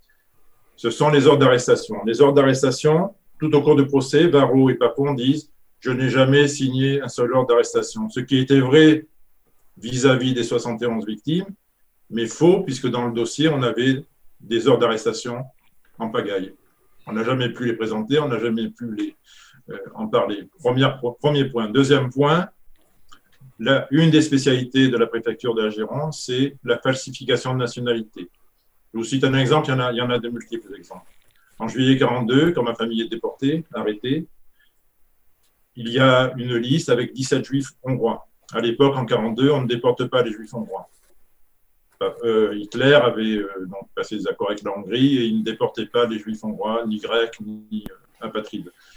Et ces 17 juifs hongrois sont libérés par les Allemands, donc arrêtés par la préfecture de la Gironde, par la, la, police française, amenés au camp de Mérignac, libérés par les Allemands, à la demande des Allemands, plus exactement. Et quelques jours plus tard, ils réapparaissent et ils partent dans le convoi d'août 42, mais ils ne sont plus nés à Budapest, Hongrie, ils sont devenus nés à Bucarest, Roumanie. Aucun d'eux n'est revenu. Hein. Après, il y a eu euh, les enfants de juillet 42, on en parlait tout à l'heure. Euh, il y a eu 80 enfants déportés en juillet 42, arrêtés pardon, en juillet 42, euh, placés dans des familles d'accueil. Heureusement, ceux de ma famille, Jacques Alisvax, euh, Eliane Domange, Claude, Claude Alisvax, eux sont sauvés parce qu'ils sont extirpés du Fort Dua, qui était un des lieux d'arrestation de Bordeaux, par un commissaire de police qui était un ami de, la famille et confiés à mon père qui les a amenés à Paris, puis après en zone libre. Et les autres sont confiés en famille d'accueil. Et le mois suivant, lorsque les accords Robert-Bousquet sont signés, sont signés en juillet 42 et le décret d'application euh, est fait en août 42, et bien, il va, qu'est-ce qu'il fait? Il va chercher les enfants dans les familles d'accueil et les déporte. Voilà, ça c'est le. C'est la, la, note, c'est la note du 10 juillet, Jean-Marie. Oui, c'est ça. On peut la lire peut-être? Pour moi, c'est la responsabilité de Papon qui a été largement au-delà des ordres. On, on peut lire cette, cette note qui est un extrait de la plaidoirie de Gérard Boulanger, la note du 10 juillet, suite et complément de l'opération, dépassant le cadre de l'opération purement policière mais faisant corps avec elle, je dois ajouter, c'est Papon qui parle, je dois ajouter qu'il est prévu le cas où des parents arrêtés laisseraient des enfants mineurs. Dans cette hypothèse, les enfants seront provisoirement retenus avec les parents. Et euh, autre dernier cas, c'est les juifs déportés qui en fait étaient catholiques. Il y a eu deux cas dans, parmi les parties civiles, euh, la famille Skinazi et la famille Benifla, où les familles viennent apporter des certificats de baptême, viennent attester des attestations de, de curés, de, de paroisses, etc., qui ne sont pas juifs mais catholiques. Le service des questions juives fait son boulot, mais euh, déclare qu'ils ne sont pas juifs mais catholiques, mais trop tard, six mois après, ils sont déjà déportés. Voilà, donc ça c'était un peu le, pour revenir sur ce, le, travail que faisait Papon, quoi, en fait. C'est-à-dire qu'il il allait largement au-delà des demandes, et pour lui, quelqu'un l'a dit tout à l'heure, il voulait faire du chiffre, il voulait déporter le maximum de juifs. Il, y a, vous verrez dans le livre, un dialogue euh, surréaliste entre l'avocat général Marc Robert et Papon, où Marc Robert lui, parle des résultats en termes de pourcentage d'arrestation de, juifs et les compare avec ceux de la rave du Veldiv, justement. Un Papon atteint 73%, quand la rave du Veldiv, c'est que un peu moins de 50%. Il faisait qui, chiffre. Qui, qui, qui était derrière, efficace. Qui, était derrière cette, ce contrôle du chiffre Ce sont les autorités françaises ou les autorités allemandes? Je ne sais pas. Je sais pas. Ouais. C'est le ministère de l'Intérieur, je pense, et Le Gay, c'était. Papon, il répondait, il répondait à, à Le Gay. Quoi. Ministre de l'Intérieur. C'était l'adjoint de Bousquet. Oui. Le Gay était l'adjoint de Bousquet. Oui, oui, oui. Gilles, vous avez il apparaît en permanence dans le procès avec des, des correspondances de, de, Jean Leguet. Il y a une première, euh, enfin une première, euh, un premier convoi qui doit partir début juillet, finalement est annulé. C'est reporté au 18 juillet. En fait. Et quelle est l'attitude de Papon tout au cours de... Combien de temps a duré ce procès et quelle est son, son attitude? Six mois. Euh, comme je vous disais, comme Eichmann, hein, il est euh, froid, jamais une parole de regret, jamais euh, une parole de, de pardon. Et euh, même à une époque, ce qui avait euh, frappé mon père, mon père était psychanalyste, il avait dit à un moment donné dans le procès, Papon dit euh, euh, Mais de qui parle-t-on? Mais de qui parle-t-on? Alors, pour parler de lui, de, Je crois que le procès a été interrompu quelques jours à la mort de Madame Papon, si je ne me Oui. trompe pas, j'ai lu ça. Euh, et ensuite, il a repris. Et, et Papon, a, il- en tout cas, la, la défense de Papon, c'était de dire qu'il obéissait à des ordres et que finalement, il n'était pas plus responsable que d'autres fonctionnaires. C'est ça. on a prouvé que non. Vous avez prouvé que non. D'ailleurs, c'est ce que vous venez de nous expliquer. que c'était c'était exactement la défense des nazis à Nuremberg. Nous n'avons fait qu'obéir aux ordres. Oui, bien sûr. Donc c'est Et obéir aux ordres criminels, faites-vous un criminel, hein, quand même. Oui, oui.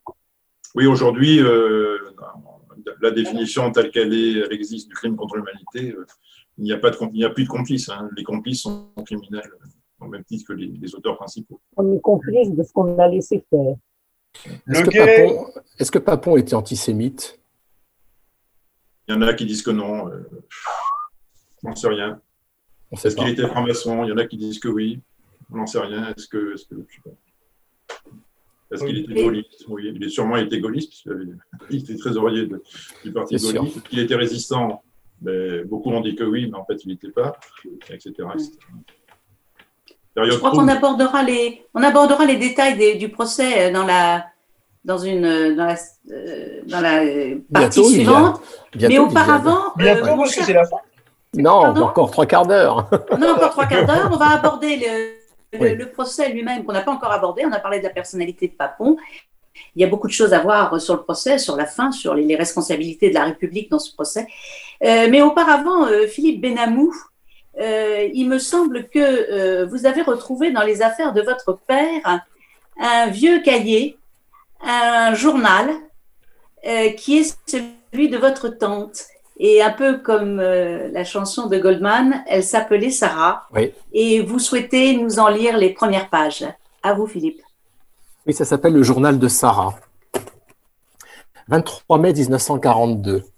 Aujourd'hui, papa est allé au commissariat pour nous déclarer. Et j'ai décidé d'écrire un journal.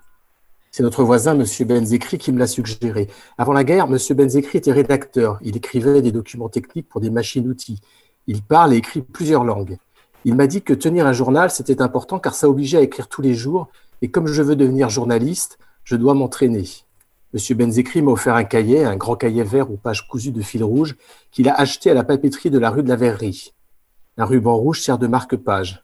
Maman m'a donné un crayon et Abraham m'a ramené un stylo à encre de son travail. Je crois qu'il l'a volé dans un bureau, mais tant pis, maintenant il est à moi. Le stylo est noir avec des nervures rouges. Il est un peu abîmé, mais la plume est intacte. Et il écrit très bien. Il a une petite tige cachée dans le stylo qu'il faut lever pour aspirer l'encre de la grosse bouteille noire que papa garde dans sa table de nuit. 24 mai 1942. Que dois-je écrire dans ce journal? Monsieur Benzekri m'a dit que je pouvais tout écrire, à condition d'avoir un endroit très sûr pour le cacher. Je n'ai rien à cacher, ni à papa, ni à maman, ni à ma sœur. Mes frères, si, je n'ai pas envie de tout leur raconter, mais je crois qu'ils se moquent pas mal de ce que je peux écrire. J'ai accroché le ruban rouge du cahier à un clou que j'ai planté à l'arrière de la tête du lit, comme ça mon journal sera caché entre le lit et le mur. Même si le lit est déplacé pour faire le ménage, le cahier ne tombera pas. Mais je ne sais toujours pas ce que je vais écrire dans ce journal. 29 mai 1942. Hier, je suis allé faire des courses avec maman. Pas vraiment des courses, plutôt essayer de trouver de quoi faire à manger avec nos tickets de rationnement. Devant les magasins, c'est toujours la queue. Les commerçants sont énervés, ils disent qu'ils n'ont plus rien à vendre, qu'il faut revenir demain. Mais demain, ce sera la même chose. Maman sait où aller pour trouver un peu à manger. Papa, lui, il reste souvent à la maison, il ne fait rien. On dirait qu'il attend, mais je ne sais pas trop ce qu'il attend. Il ne parle pas. 30 mai 1942. Joseph a ramené une machine à coudre à la maison. Je lui ai demandé d'où elle venait et il m'a répondu C'est la guerre, petite sœur, on se débrouille. Il a trouvé un truc pour rajeunir les vieilles chemises. Il découle les poignets, les retourne et les recoue. Il fait pareil avec l'école. Même les chemises les plus usées prennent un air de jeunesse. Avec maman, on a fait une robe dans un grand morceau de tissu gris perle qui nous servait de couvre-lit. On a cousu des galons en bas et à la ceinture. 1er juin 1942. Hier, maman est allée acheter sa viande chez le Polonais du coin de la rue des Rosiers, mais le boucher nous a dit qu'il ne servait pas les juifs.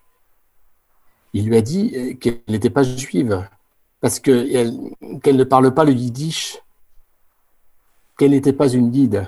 Et pourtant, papa fait des prières en hébreu. La langue des juifs, c'est l'hébreu, pas le yiddish. Le Polonais lui a dit qu'il ne vendait sa viande qu'aux juifs, aux vrais juifs, pas aux arabes. Mais nous ne sommes pas arabes, nous sommes français. J'ai demandé à maman et elle me l'a répété plusieurs fois. Nous sommes français, nous ne sommes pas des arabes. Pourtant, maman parle arabe et papa aussi. Maman parle aussi espagnol et quand j'étais petite, elle me chantait des chansons en espagnol. 4 juin 1942. Hier, avec maman et Joseph, on est allé vers la place du Châtelet. On a pris le métro. On a dû monter dans le dernier wagon de la rame. C'est parce qu'on est juif. Joseph râlait. Maman lui a dit de se taire.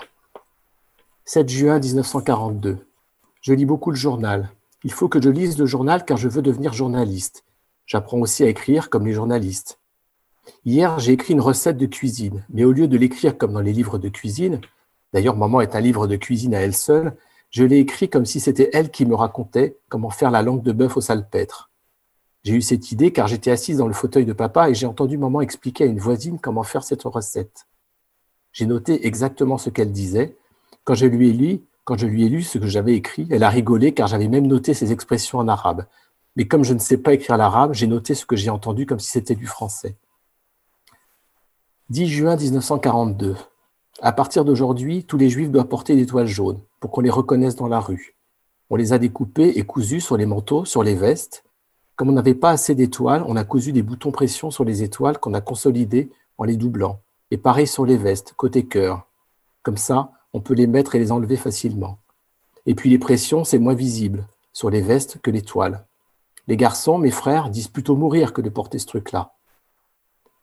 Dans le métro, j'ai vu une affiche qui parlait des Juifs. L'affiche disait qu'on pouvait les reconnaître à leur nez crochu, leurs lèvres épaisses, leurs cheveux crépus, leurs pieds plats et les oreilles décollées.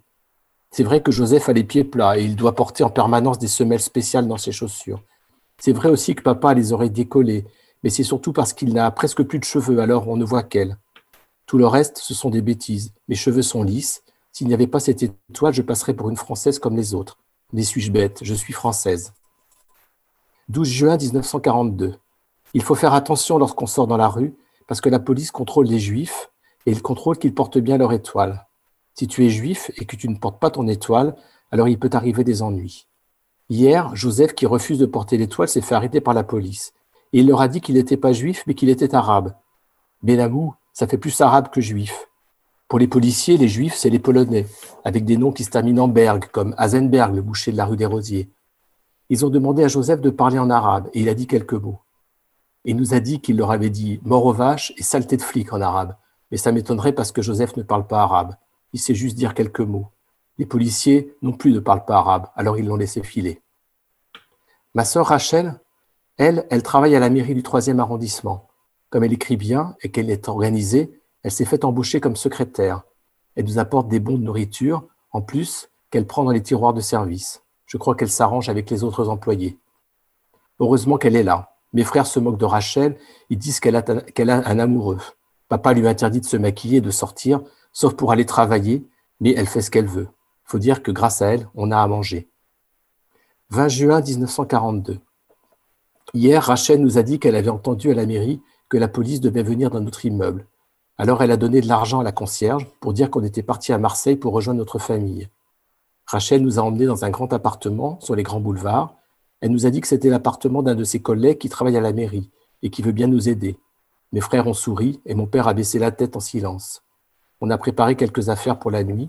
J'ai caché mon journal dans ma chemise de nuit. On a tous dormi là, sur des matelas, posés sur le sol. On va attendre ici quelques jours et puis on pourra rentrer à la maison. Elle nous a dit que maintenant, il ne faudra plus dormir dans notre grand appartement de la rue du Temple, mais dans l'appartement des grands boulevards.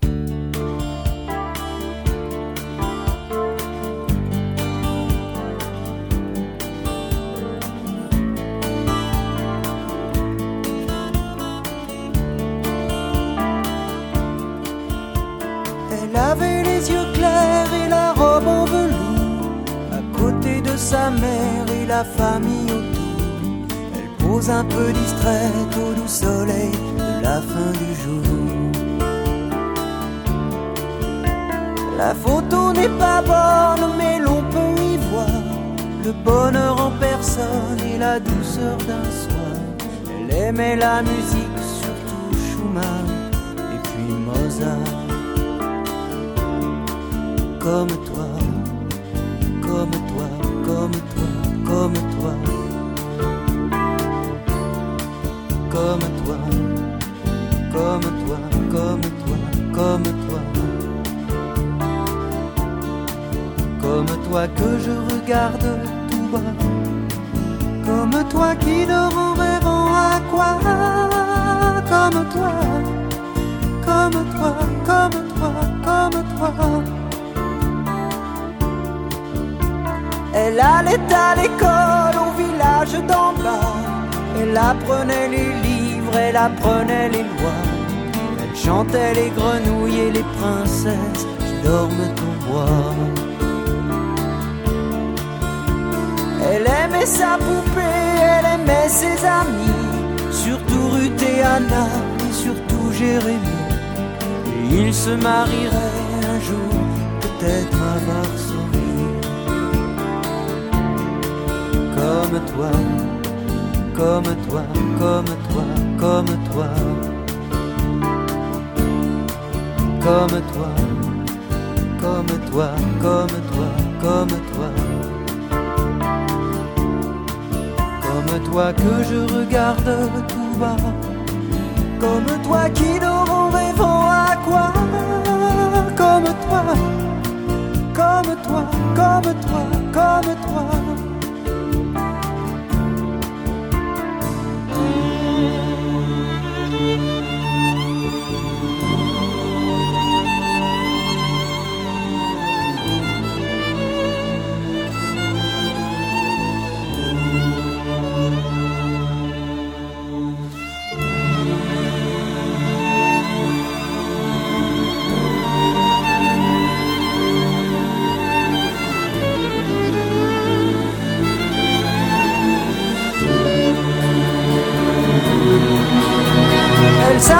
Sarah, n'avait pas huit ans. Sa vie c'était douceur, rêve et nuages blancs. D'autres gens n'avaient décidé autrement. Elle avait tes yeux clairs et elle avait ton âge. C'était une petite fille sans histoire et très sage. Mais elle n'est pas née comme toi ici et maintenant.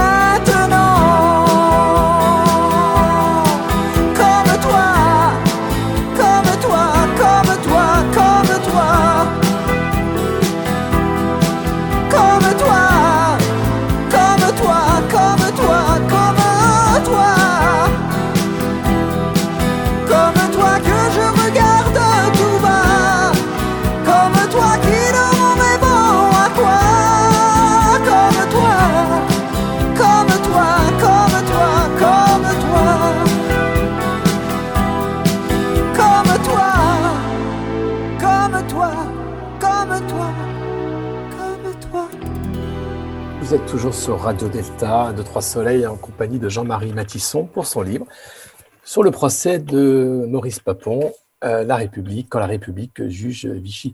Euh, Jean-Marie Matisson, vous me disiez, euh, en- pendant, pendant qu'on écoutait Goldman, vous me disiez, on a le mécanisme de la déportation. C'est presque impitoyable ce que vous écrivez. C'est en quatre, en quatre temps. Un, on recense. Deux, on marque. Trois, on prie de travail. Quatre, on spolie. Et enfin, on déporte. C'est un, c'est quelque chose qu'on peut retrouver aujourd'hui encore, je crois. Hein, c'est un mécanisme euh, impitoyable qu'on connaît bien, qu'on a bien connu. Malheureusement, les mécanismes contre, l'humanité sont, sont partout. Moi, c'est une des raisons pour lesquelles je pense que le, le procès euh, Papon, ça a été un procès pour euh, l'éveil de la conscience universelle. quoi, Parce qu'on a besoin de, se, de voir ces mécanismes-là, de les comprendre, euh, et puis euh, pour lutter, pour savoir qu'un jour, lorsqu'on reçoit un ordre inique, il faut refuser, refuser d'obéir. On n'en a pas parlé, mais au cours du procès, on a eu des exemples de fonctionnaires qui refusaient d'obéir. un général, le général Saint-Vincent, je crois, qui refuse d'envoyer ses troupes arrêter les Juifs. Il est mis à pied, mais il reste, euh, il garde son indemnité jusqu'à la fin de la guerre. Il n'est pas inquiété, sauf qu'il est mis à pied. L'équivalent de Papon à Perpignan euh, qui euh, arrête et enferme les Juifs dans le camp de, je ne sais plus comment il s'appelle, à côté de Perpignan, et qui la nuit va chercher les, Juifs et les fait, leur fait passer la frontière pour les libérer. Pareil, il a été mis à pied, mais il n'a jamais été inquiété plus que ça. On pouvait désobéir et, euh, comme l'a dit un autre historien, euh, il n'y a rien de plus difficile à faire que d'obliger un fonctionnaire à, ne pas faire ce qu'il veut. S'il veut désobéir, il peut désobéir, il trouvera les moyens pour le faire.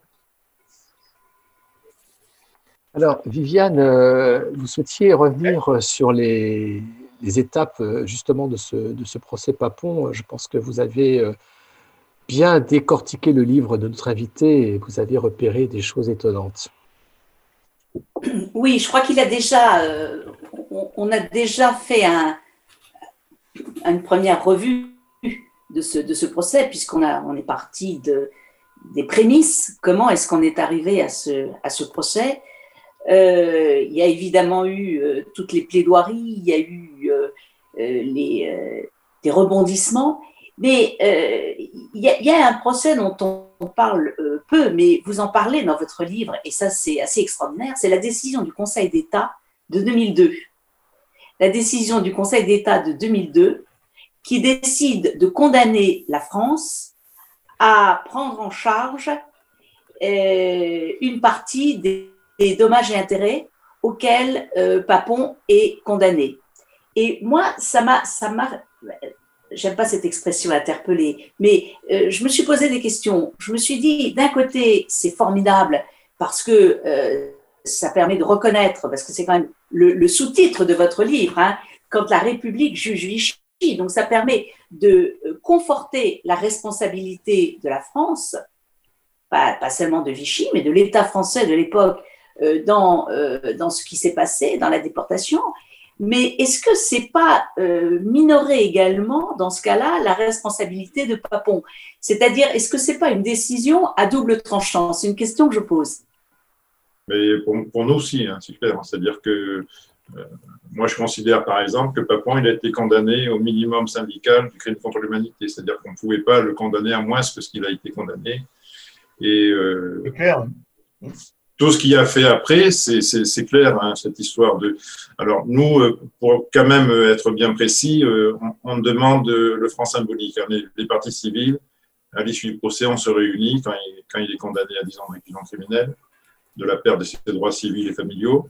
On se réunit et on décide, euh, sous notre impulsion de notre famille en tout cas, à demander le franc symbolique parce que demander de l'argent, ça aurait été déconsidérer le travail, tout le travail qu'on aurait fait depuis 20 ans.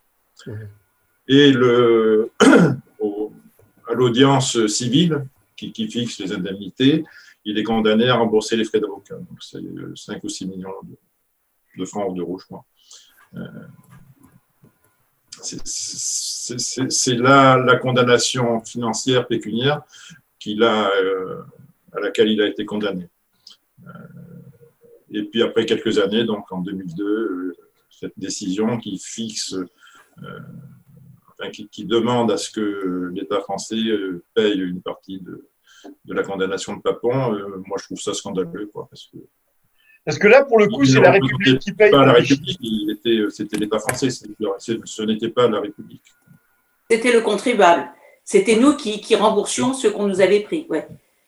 Non, mais surtout, symboliquement, on, on dit c'est Vichy, c'est l'État français, c'est Pétain, c'est Vichy, les collaborateurs si on demande aujourd'hui à, l'État, c'est-à-dire à la République, de payer, c'est-à-dire que c'est la République qui paye. Or, c'est l'État français, Vichy et la collaboration qui doit payer, pas la République. La République, elle était plus à Vichy. Il y avait l'État français, il n'y avait plus la République. Elle était ailleurs et elle reviendra en 44. C'est demande de Papon et de Varro euh, qui a obtenu gain de cause. Euh, il faut voir que la procédure, il y a eu en permanence des décisions dans un sens et dans l'autre sens. Hein. Par exemple, à un moment donné, euh, Papon porte plainte pour dénonciation calomnieuse contre nous. et il obtient gain de cause. Et donc, euh, on envoie, euh, moi, je sais pas, chez ma grand-mère, par exemple, on envoie deux gendarmes lui signifier euh, qu'elle est euh, accusée de dénonciation calomnieuse. Quoi. Donc, euh, je vous laisse imaginer. euh, Moi, elle a pu re- euh, recevoir cette euh, inculpation. Quoi. Après, euh, le juge qui fait ça, euh, en plus, il se vante et puis il dit euh, Je vais me payer les juifs de- du procès Papon. Donc, vous voyez, c'est en permanence, dans un sens, dans l'autre, dans un sens, dans l'autre. Bon, après, moi, j'en reste à la condamnation. la République avait jugé Vichy. Pour moi, c'était l'essentiel. Et pour notre famille, c'était l'essentiel. Ça, ça nous permettait à nous de, de commencer un travail de reconstruction. quoi. Parce qu'il fallait qu'on sache quand même euh, qui était responsable de, de la mort de nos parents et puis euh, qu'à partir de ce moment-là, on puisse euh, les enterrer et reconstruire notre vie. Je crois que ça, c'est quelque chose d'important qui, qui n'a jamais été évoqué, mais euh, il y a un, un travail nécessaire de, de reconstruction pour nous, quoi, hein, puisque on les, a, les, les gens morts en déportation, on ne les a jamais enterrés. C'est ce qui nous manque. On en parlera tout, à l'heure avec Viviane, mais euh, ce qui manque, c'est que on ne parle jamais des morts en déportation parce que on, espère toujours qu'ils vont revenir, on espère toujours que euh, en fait ils sont pas morts et on les a pas en fait on les a jamais enterrés. Je crois que Klars- Klarsfeld a justement euh, édité un, gros pavé euh, jaune, dont j'ai oublié le titre, qui recense tout ce qu'ils ont pu trouver dans les archives euh, allemandes, je crois, euh, pour euh, donner au moins un nom à tous ces déportés et puis quelquefois même des images, des photos qu'on retrouve également dans les mémoriaux. Parce que je crois que c'est important justement de. J'ai on- travaillé sur le mémorial de Yad Vashem. C'est ça. Le plus complet au monde et vous avez tous les témoignages. Les gens de ma famille ont été là-bas signer des, des témoignages pour parler de leurs parents, de leurs sœurs. etc. Mais Parce que dit- s'est occupé des Juifs, des Juifs de France. hein. Oui. C'est le mémorial des Juifs de France. Et tous les ans, il y a d'ailleurs la, liste, la lecture des noms des Juifs de France. Mais, euh, mais maintenant, euh, il y a eu des Juifs euh, en Allemagne, il y a eu des Juifs partout hein, qui ont été déportés. Ça en fait 6 millions en tout. Oui, le livre de Klarsfeld, je crois, s'appelle Le calendrier. Le mémorial des Juifs de France. Il y a- plusieurs. hein. Le mémorial des Juifs de Ouais. France aussi. Le, plus complet avec les, noms, les, numéros des trains, euh, et après tout ce qu'il a pu récupérer en, en photo, etc., c'est le mémorial. Mais en fait, c'est Yad Vashem hein, qui. Il reprend les, éléments de Yad Vashem. Donc, si vous voulez vraiment avoir une information sur, par exemple, vous cherchez euh, euh, les matissons déportés, vous trouverez une centaine de matissons déportés à Yad Vashem. Alors qu'en France, des matissons déportés, il y en a deux ou trois. Puisque les, autres membres de notre famille s'appellent pas Matisson, ils s'appellent euh, Vaugiel, ils s'appellent Lisvax, ils s'appellent. Et moi, ce que je peux reprocher au mémorial de, la Shoah de Paris, hein, au mur des noms, par exemple, euh, c'est qu'il se base, euh, se base sur les documents de la police française. Vous voyez ce que je veux dire? C'est-à-dire que il, regarde les gens qui sont amenés à Drancy avant de partir à Auschwitz. Donc, ils ont, il a le numéro des convois, il a le numéro, etc. Mais euh, il ne tient pas compte de la vie des familles, etc. etc. Par exemple, on parle d'Esther Fogiel et son frère Bernard. Euh, leur père était polonais et leur mère euh, lettonne, puisque c'est la sœur de, de mon père. Et euh, il est né à Codéran. Codéran, c'est une petite euh, banlieue de Bordeaux. Et il apparaît à- au mémorial, euh, Bernard Fogiel, né à Codérèche, Pologne. Donc, euh, sûrement le fonctionnaire qui a, noté son nom s'est trompé, a mal compris. euh, le père était polonais, donc pourquoi il n'était pas polonais, enfin, etc. Et euh, ils n'ont jamais voulu le corriger, quoi, par exemple. Moi, j'aurais dit non, il n'est pas né à euh, je ne sais pas où, Pologne, il est né à Codéran, à Bordeaux. C'est un peu euh, ce que je reproche au, travail qui est fait au mémorial de la Shoah. Il ne tient pas compte, alors que moi, j'ai reconstitué la liste des raflés des déportés de Bordeaux, et j'ai tenu compte à chaque fois, en premier d'abord, de la vie des familles. C'est-à-dire que eux et elles savent mieux que quiconque comment elles s'appellent, quelle est l'orthographe de leur nom, etc., etc. sur le mémorial de la Shoah, par exemple, il y a un, un déporté euh, qui est parti civil, dans, fait partie des, des, victimes de Bordeaux. Il, il, il ne l'orthographie pas de la même façon que, que, les parents le font dans le procès. Quoi.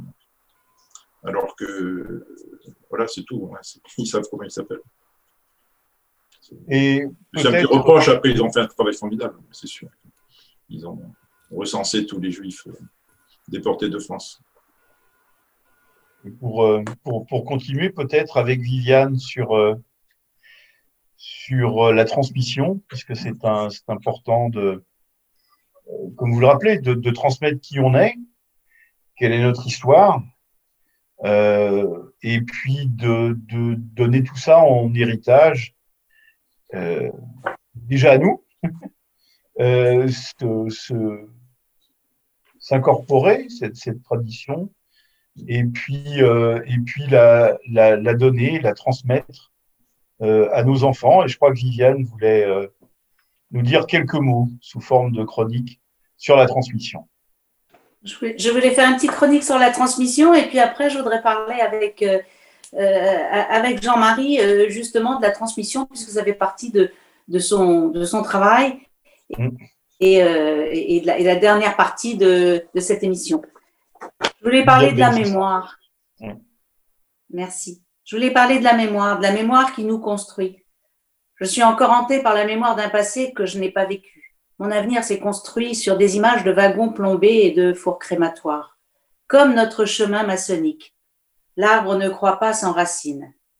La maçonnerie, puisque nous sommes sur une radio maçonnique, nous apprend que pour progresser, nous devons nous défaire de tout préjugé, tout conditionnement social, éducatif, nous déformer, apprendre à nous connaître pour retrouver notre sens, notre unité.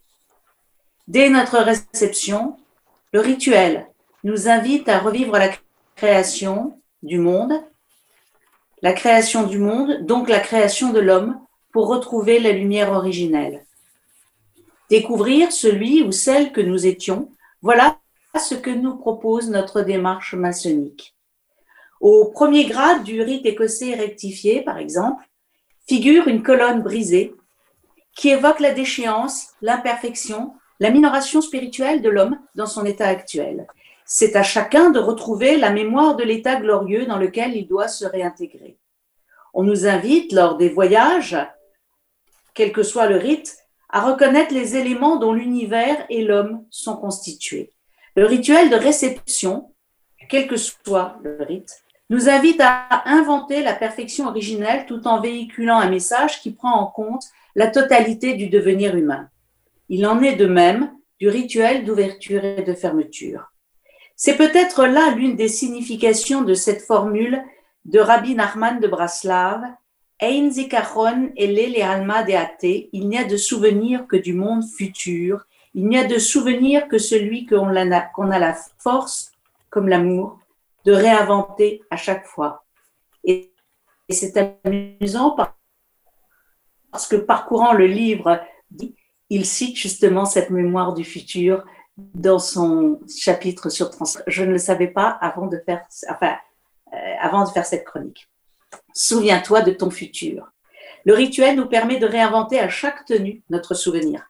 Nous devons, pour construire notre avenir de lumière, briser notre machine à cacher, faire naître en nous le désir d'en sortir, devenir des êtres de désir, dans le sens que leur donne Louis-Claude de Saint-Martin. Notre démarche initiatique nous donne des clés pour retrouver la mémoire de notre être, permettant de devenir, de devenir celle ou celui que nous sommes.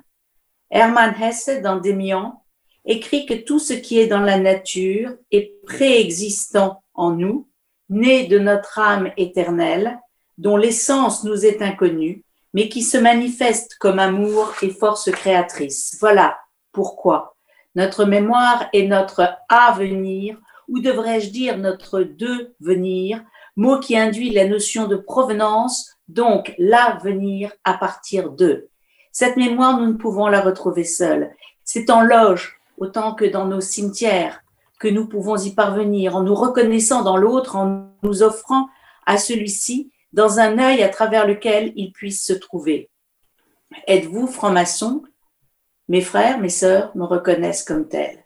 De même que le chiffre est l'habit du nombre, le souvenir habille la mémoire et la jonche d'étapes incontournables. Souvenir du bien et du mal, souvenir de l'enfer, souvenir des êtres aimés, souvenir des ténèbres pour retrouver la lumière. La mémoire s'intègre inévitablement dans la quête initiatique individuelle.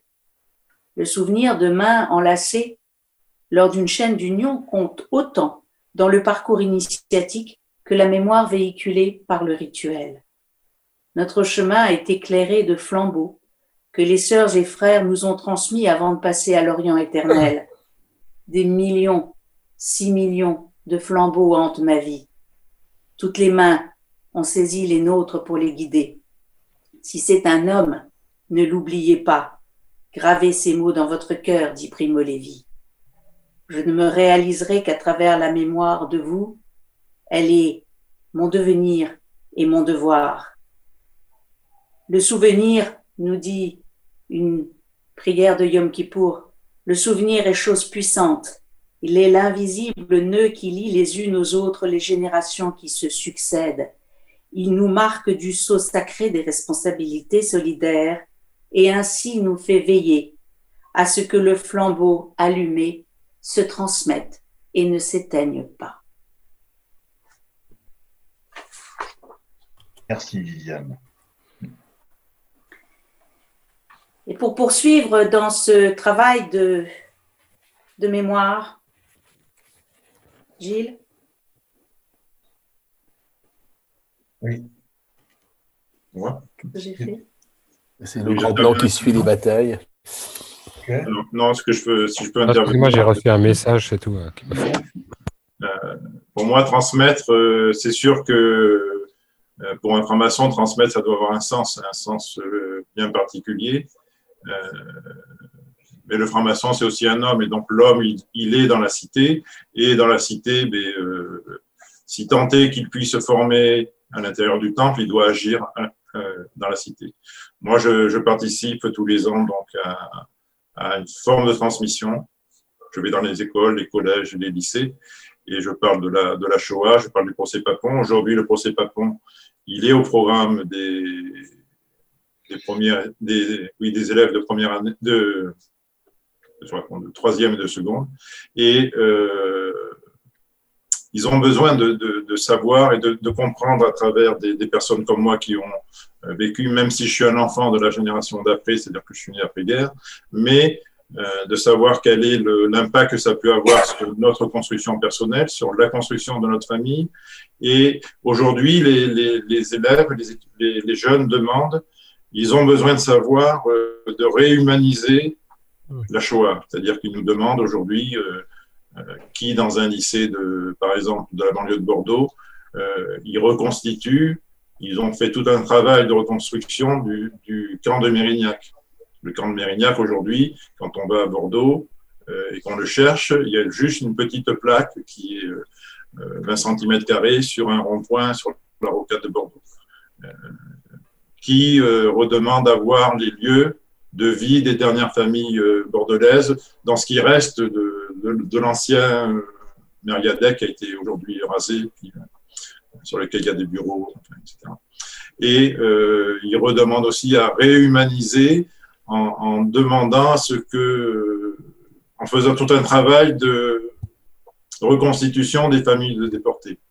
Voilà, ça c'est une des raisons pour laquelle, euh, dans le livre, vous avez tout un chapitre sur euh, la famille, euh, notre famille, qu'est-ce qu'elle a fait depuis qu'elle est venue de, de Riga à Bordeaux. Et, euh, voilà. et ce travail-là, c'était, puisqu'on parle de la transmission et de la, de la mémoire, moi j'avais une, difficulté majeure à, l'écrire, du fait que justement, il y avait une chape de silence sur nos morts en déportation et qu'on n'avait pas toutes les informations. Par exemple, mon père a un demi-frère qui est mort à Auschwitz, du parti des deux déportés hors de Bordeaux. Et euh, mon père et mon grand-père, son père donc, euh, sont persuadés qu'il est mort sans descendance. Et un jour, quand je vais euh, au mémorial de la Shoah, justement pour discuter avec eux sur ce dont je vous parlais tout à l'heure. Ils me disent que Fernand Matisson, le frère de mon père, avait en fait une fille et une petite fille. Donc, nous, on ne le savait pas. On l'a découvert euh, après la mort de mon père, c'est-à-dire 50 ans après. Et euh, j'ai beaucoup de mal à reconstruire les liens familiaux, etc. etc. Et j'ai demandé à ma fille de le faire. Elle avait les éléments, hein, la base, on va dire, de bibliographique de, de la famille, et c'est elle qui a fait tout le chapitre sur l'histoire de la famille qui s'appelle Les Petits Cailloux. Pour moi, la transmission avec ma fille, en tout cas une de mes filles, a, bien eu lieu. Et lorsque mon père, à l'issue du procès, euh, il déclare qu'aujourd'hui, c'est le fardeau de toute sa vie qu'il pose par terre et qu'une nouvelle vie, peut commencer, c'est-à-dire qu'avec la condamnation de Papon, ça lui a permis de, se reconstruire. Il était docteur en psychanalyse, hein, docteur en psychopathologie, psychanalyste, et donc il, avait euh, l'expérience du travail sur soi, le travail individuel, mais il avait besoin de ça pour, euh, pour exister, pour vivre. Alors, nous, nous sommes une famille, euh, ce qu'on appelle des juifs laïcs, c'est-à-dire que on est juif que parce que euh, on a connu pendant la guerre. S'il n'y aurait pas eu la déportation, la Shoah, ben, on ne serait même pas juif, on serait. moi, je n'ai jamais mis les pieds dans une synagogue, sauf pour les, commémorations, etc mais euh, on est porteur de cet héritage-là à cause de ce que notre famille a subi pendant la guerre. ça, c'est quelque chose. Et puis, euh, comme euh, Albert Camus le disait, l'obstination, c'est seulement l'obstination du témoignage qui peut répondre à l'obstination du crime. Voilà. Donc, c'est pour ça qu'il faut témoigner, continuer à témoigner, et puis à vivre dans l'évidence du plus jamais ça. Alors, quand on regarde ce que c'est que le devoir de mémoire, moi, je le traduis souvent quand je vais devant les, lycéens ou les collégiens, je leur dis, c'est dire la vérité, toute la vérité, rien que la vérité sur, sur le passé, pour qu'aujourd'hui, on construise le monde de demain pour nos enfants. Il y a le lien les... le passé, le présent et le futur. Comment les lycéens, euh, surtout par, par les temps qui courent actuellement, on vit quand même dans une période difficile quand on voit ce qui s'est passé avec euh, la commémoration, par exemple, de Samuel Paty. Comment les, lycéens réagissent Je n'ai jamais eu aucun problème. Moi. Au contraire, euh, je vais dans des classes où il y a des, des primo-arrivants et souvent, euh, les primo-arrivants se reconnaissent dans ce que je leur, je leur explique. Ils retrouvent ce qu'ils ont vécu eux chez eux avant de partir, de venir en France. Et euh, franchement, non, j'ai jamais eu aucune, aucun problème, aucune difficulté. Euh, on parle de, je parle aussi de laïcité, je parle aussi de, république, mais euh, non, enfin, de mon côté en tout cas, je n'ai jamais eu de, de, problème à ce niveau-là. Mais est-ce qu'il n'y a pas lieu d'être un peu inquiet pour, euh, pour l'avenir de cette transmission? Moi, je, je, je, pense à cette, à cette phrase de, Peggy qui dit que, qui, est reprise d'ailleurs dans, un, dans, un, dans le livre d'Alain Finkielkraut qui avait écrit le, la mémoire vaine après le, le procès Barbie. Et il, s'inquiétait justement pour cette transmission.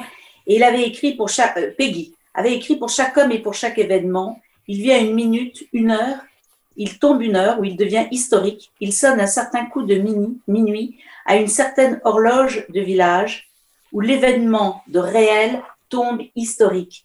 Est-ce que euh, vous n'avez pas peur justement que, euh, que, le réel s'achève et que on, tombe dans l'historique? Est-ce que l'historique ça, risque pas de, de, casser cette émotion qui fait qu'on peut transmettre. L'émotion, c'est ce que nous vivons, c'est ce que tu vis, c'est ce que je vis, c'est ce que d'autres vivent, c'est ce que euh, Philippe a donné tout à l'heure de sa chronique. Euh, demain, euh, est-ce qu'on risque pas de vivre la Shoah comme on raconte la, guerre de 100 ans? Et est-ce que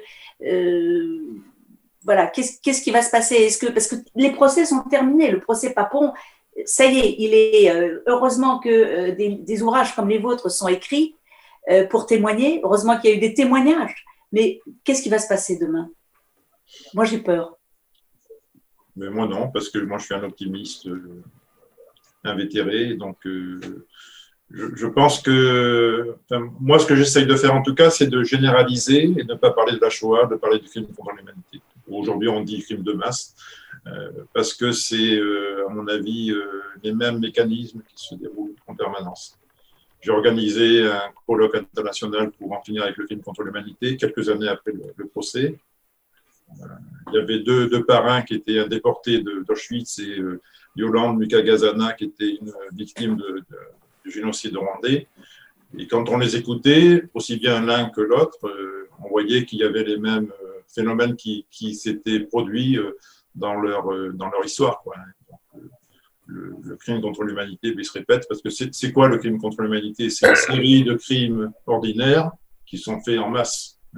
On arrête, on déporte, on, on séquestre, euh, etc. euh, Mais bon, c'est des crimes ordinaires qui ont été faits à grande échelle.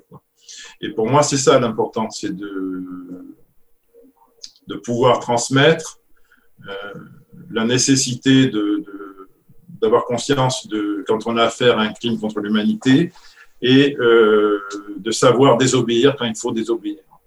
Ça, c'est important. Alors, dans le dernier chapitre, un des derniers chapitres de mon livre, je parle de la profanation du cimetière israélite de Bordeaux. où malheureusement, euh, la tombe de mes grands-parents a été profanée. Et je dis que pour moi, euh, on, on a un mal identique qu'on appelle racisme, qu'on appelle antisémitisme, qu'on appelle, etc., etc., mais que malheureusement, les mots pour le dire, ils sont euh, personnalisés ou ils sont euh, communautarisés. Voilà. Je crois que nous, on a un rôle à jouer là-dedans, c'est-à-dire qu'il faut arrêter de parler de, de, enfin pour moi en tout cas, hein, de distinguer le racisme, l'antisémitisme. Il faut condamner tous les actes racistes réalisés, faits par des victimes du racisme. C'est-à-dire que pour moi, je trouve ça inacceptable que euh, une victime d'actes antisémites se réalise elle-même des actes racistes et inversement qu'une victime du racisme euh, fasse des actes antisémites. Pour moi, il y a quelque chose de euh, complètement euh, irréel dans, ce mécanisme-là. Donc, euh, parler tous du même, d'un même mot pour, le, même crime. Quoi.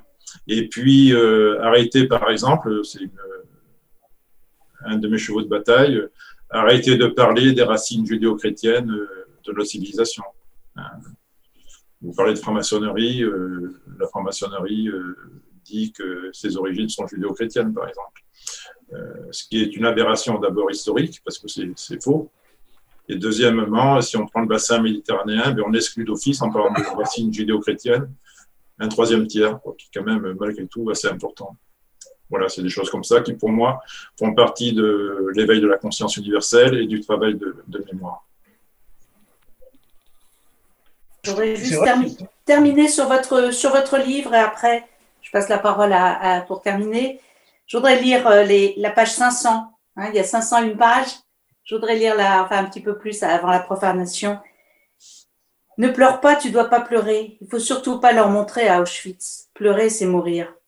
Mais c'est plus fort qu'elle, la larme coule inexorablement. C'est plus fort que lui, il pleure, mais d'une seule larme. Une larme d'acide mortel.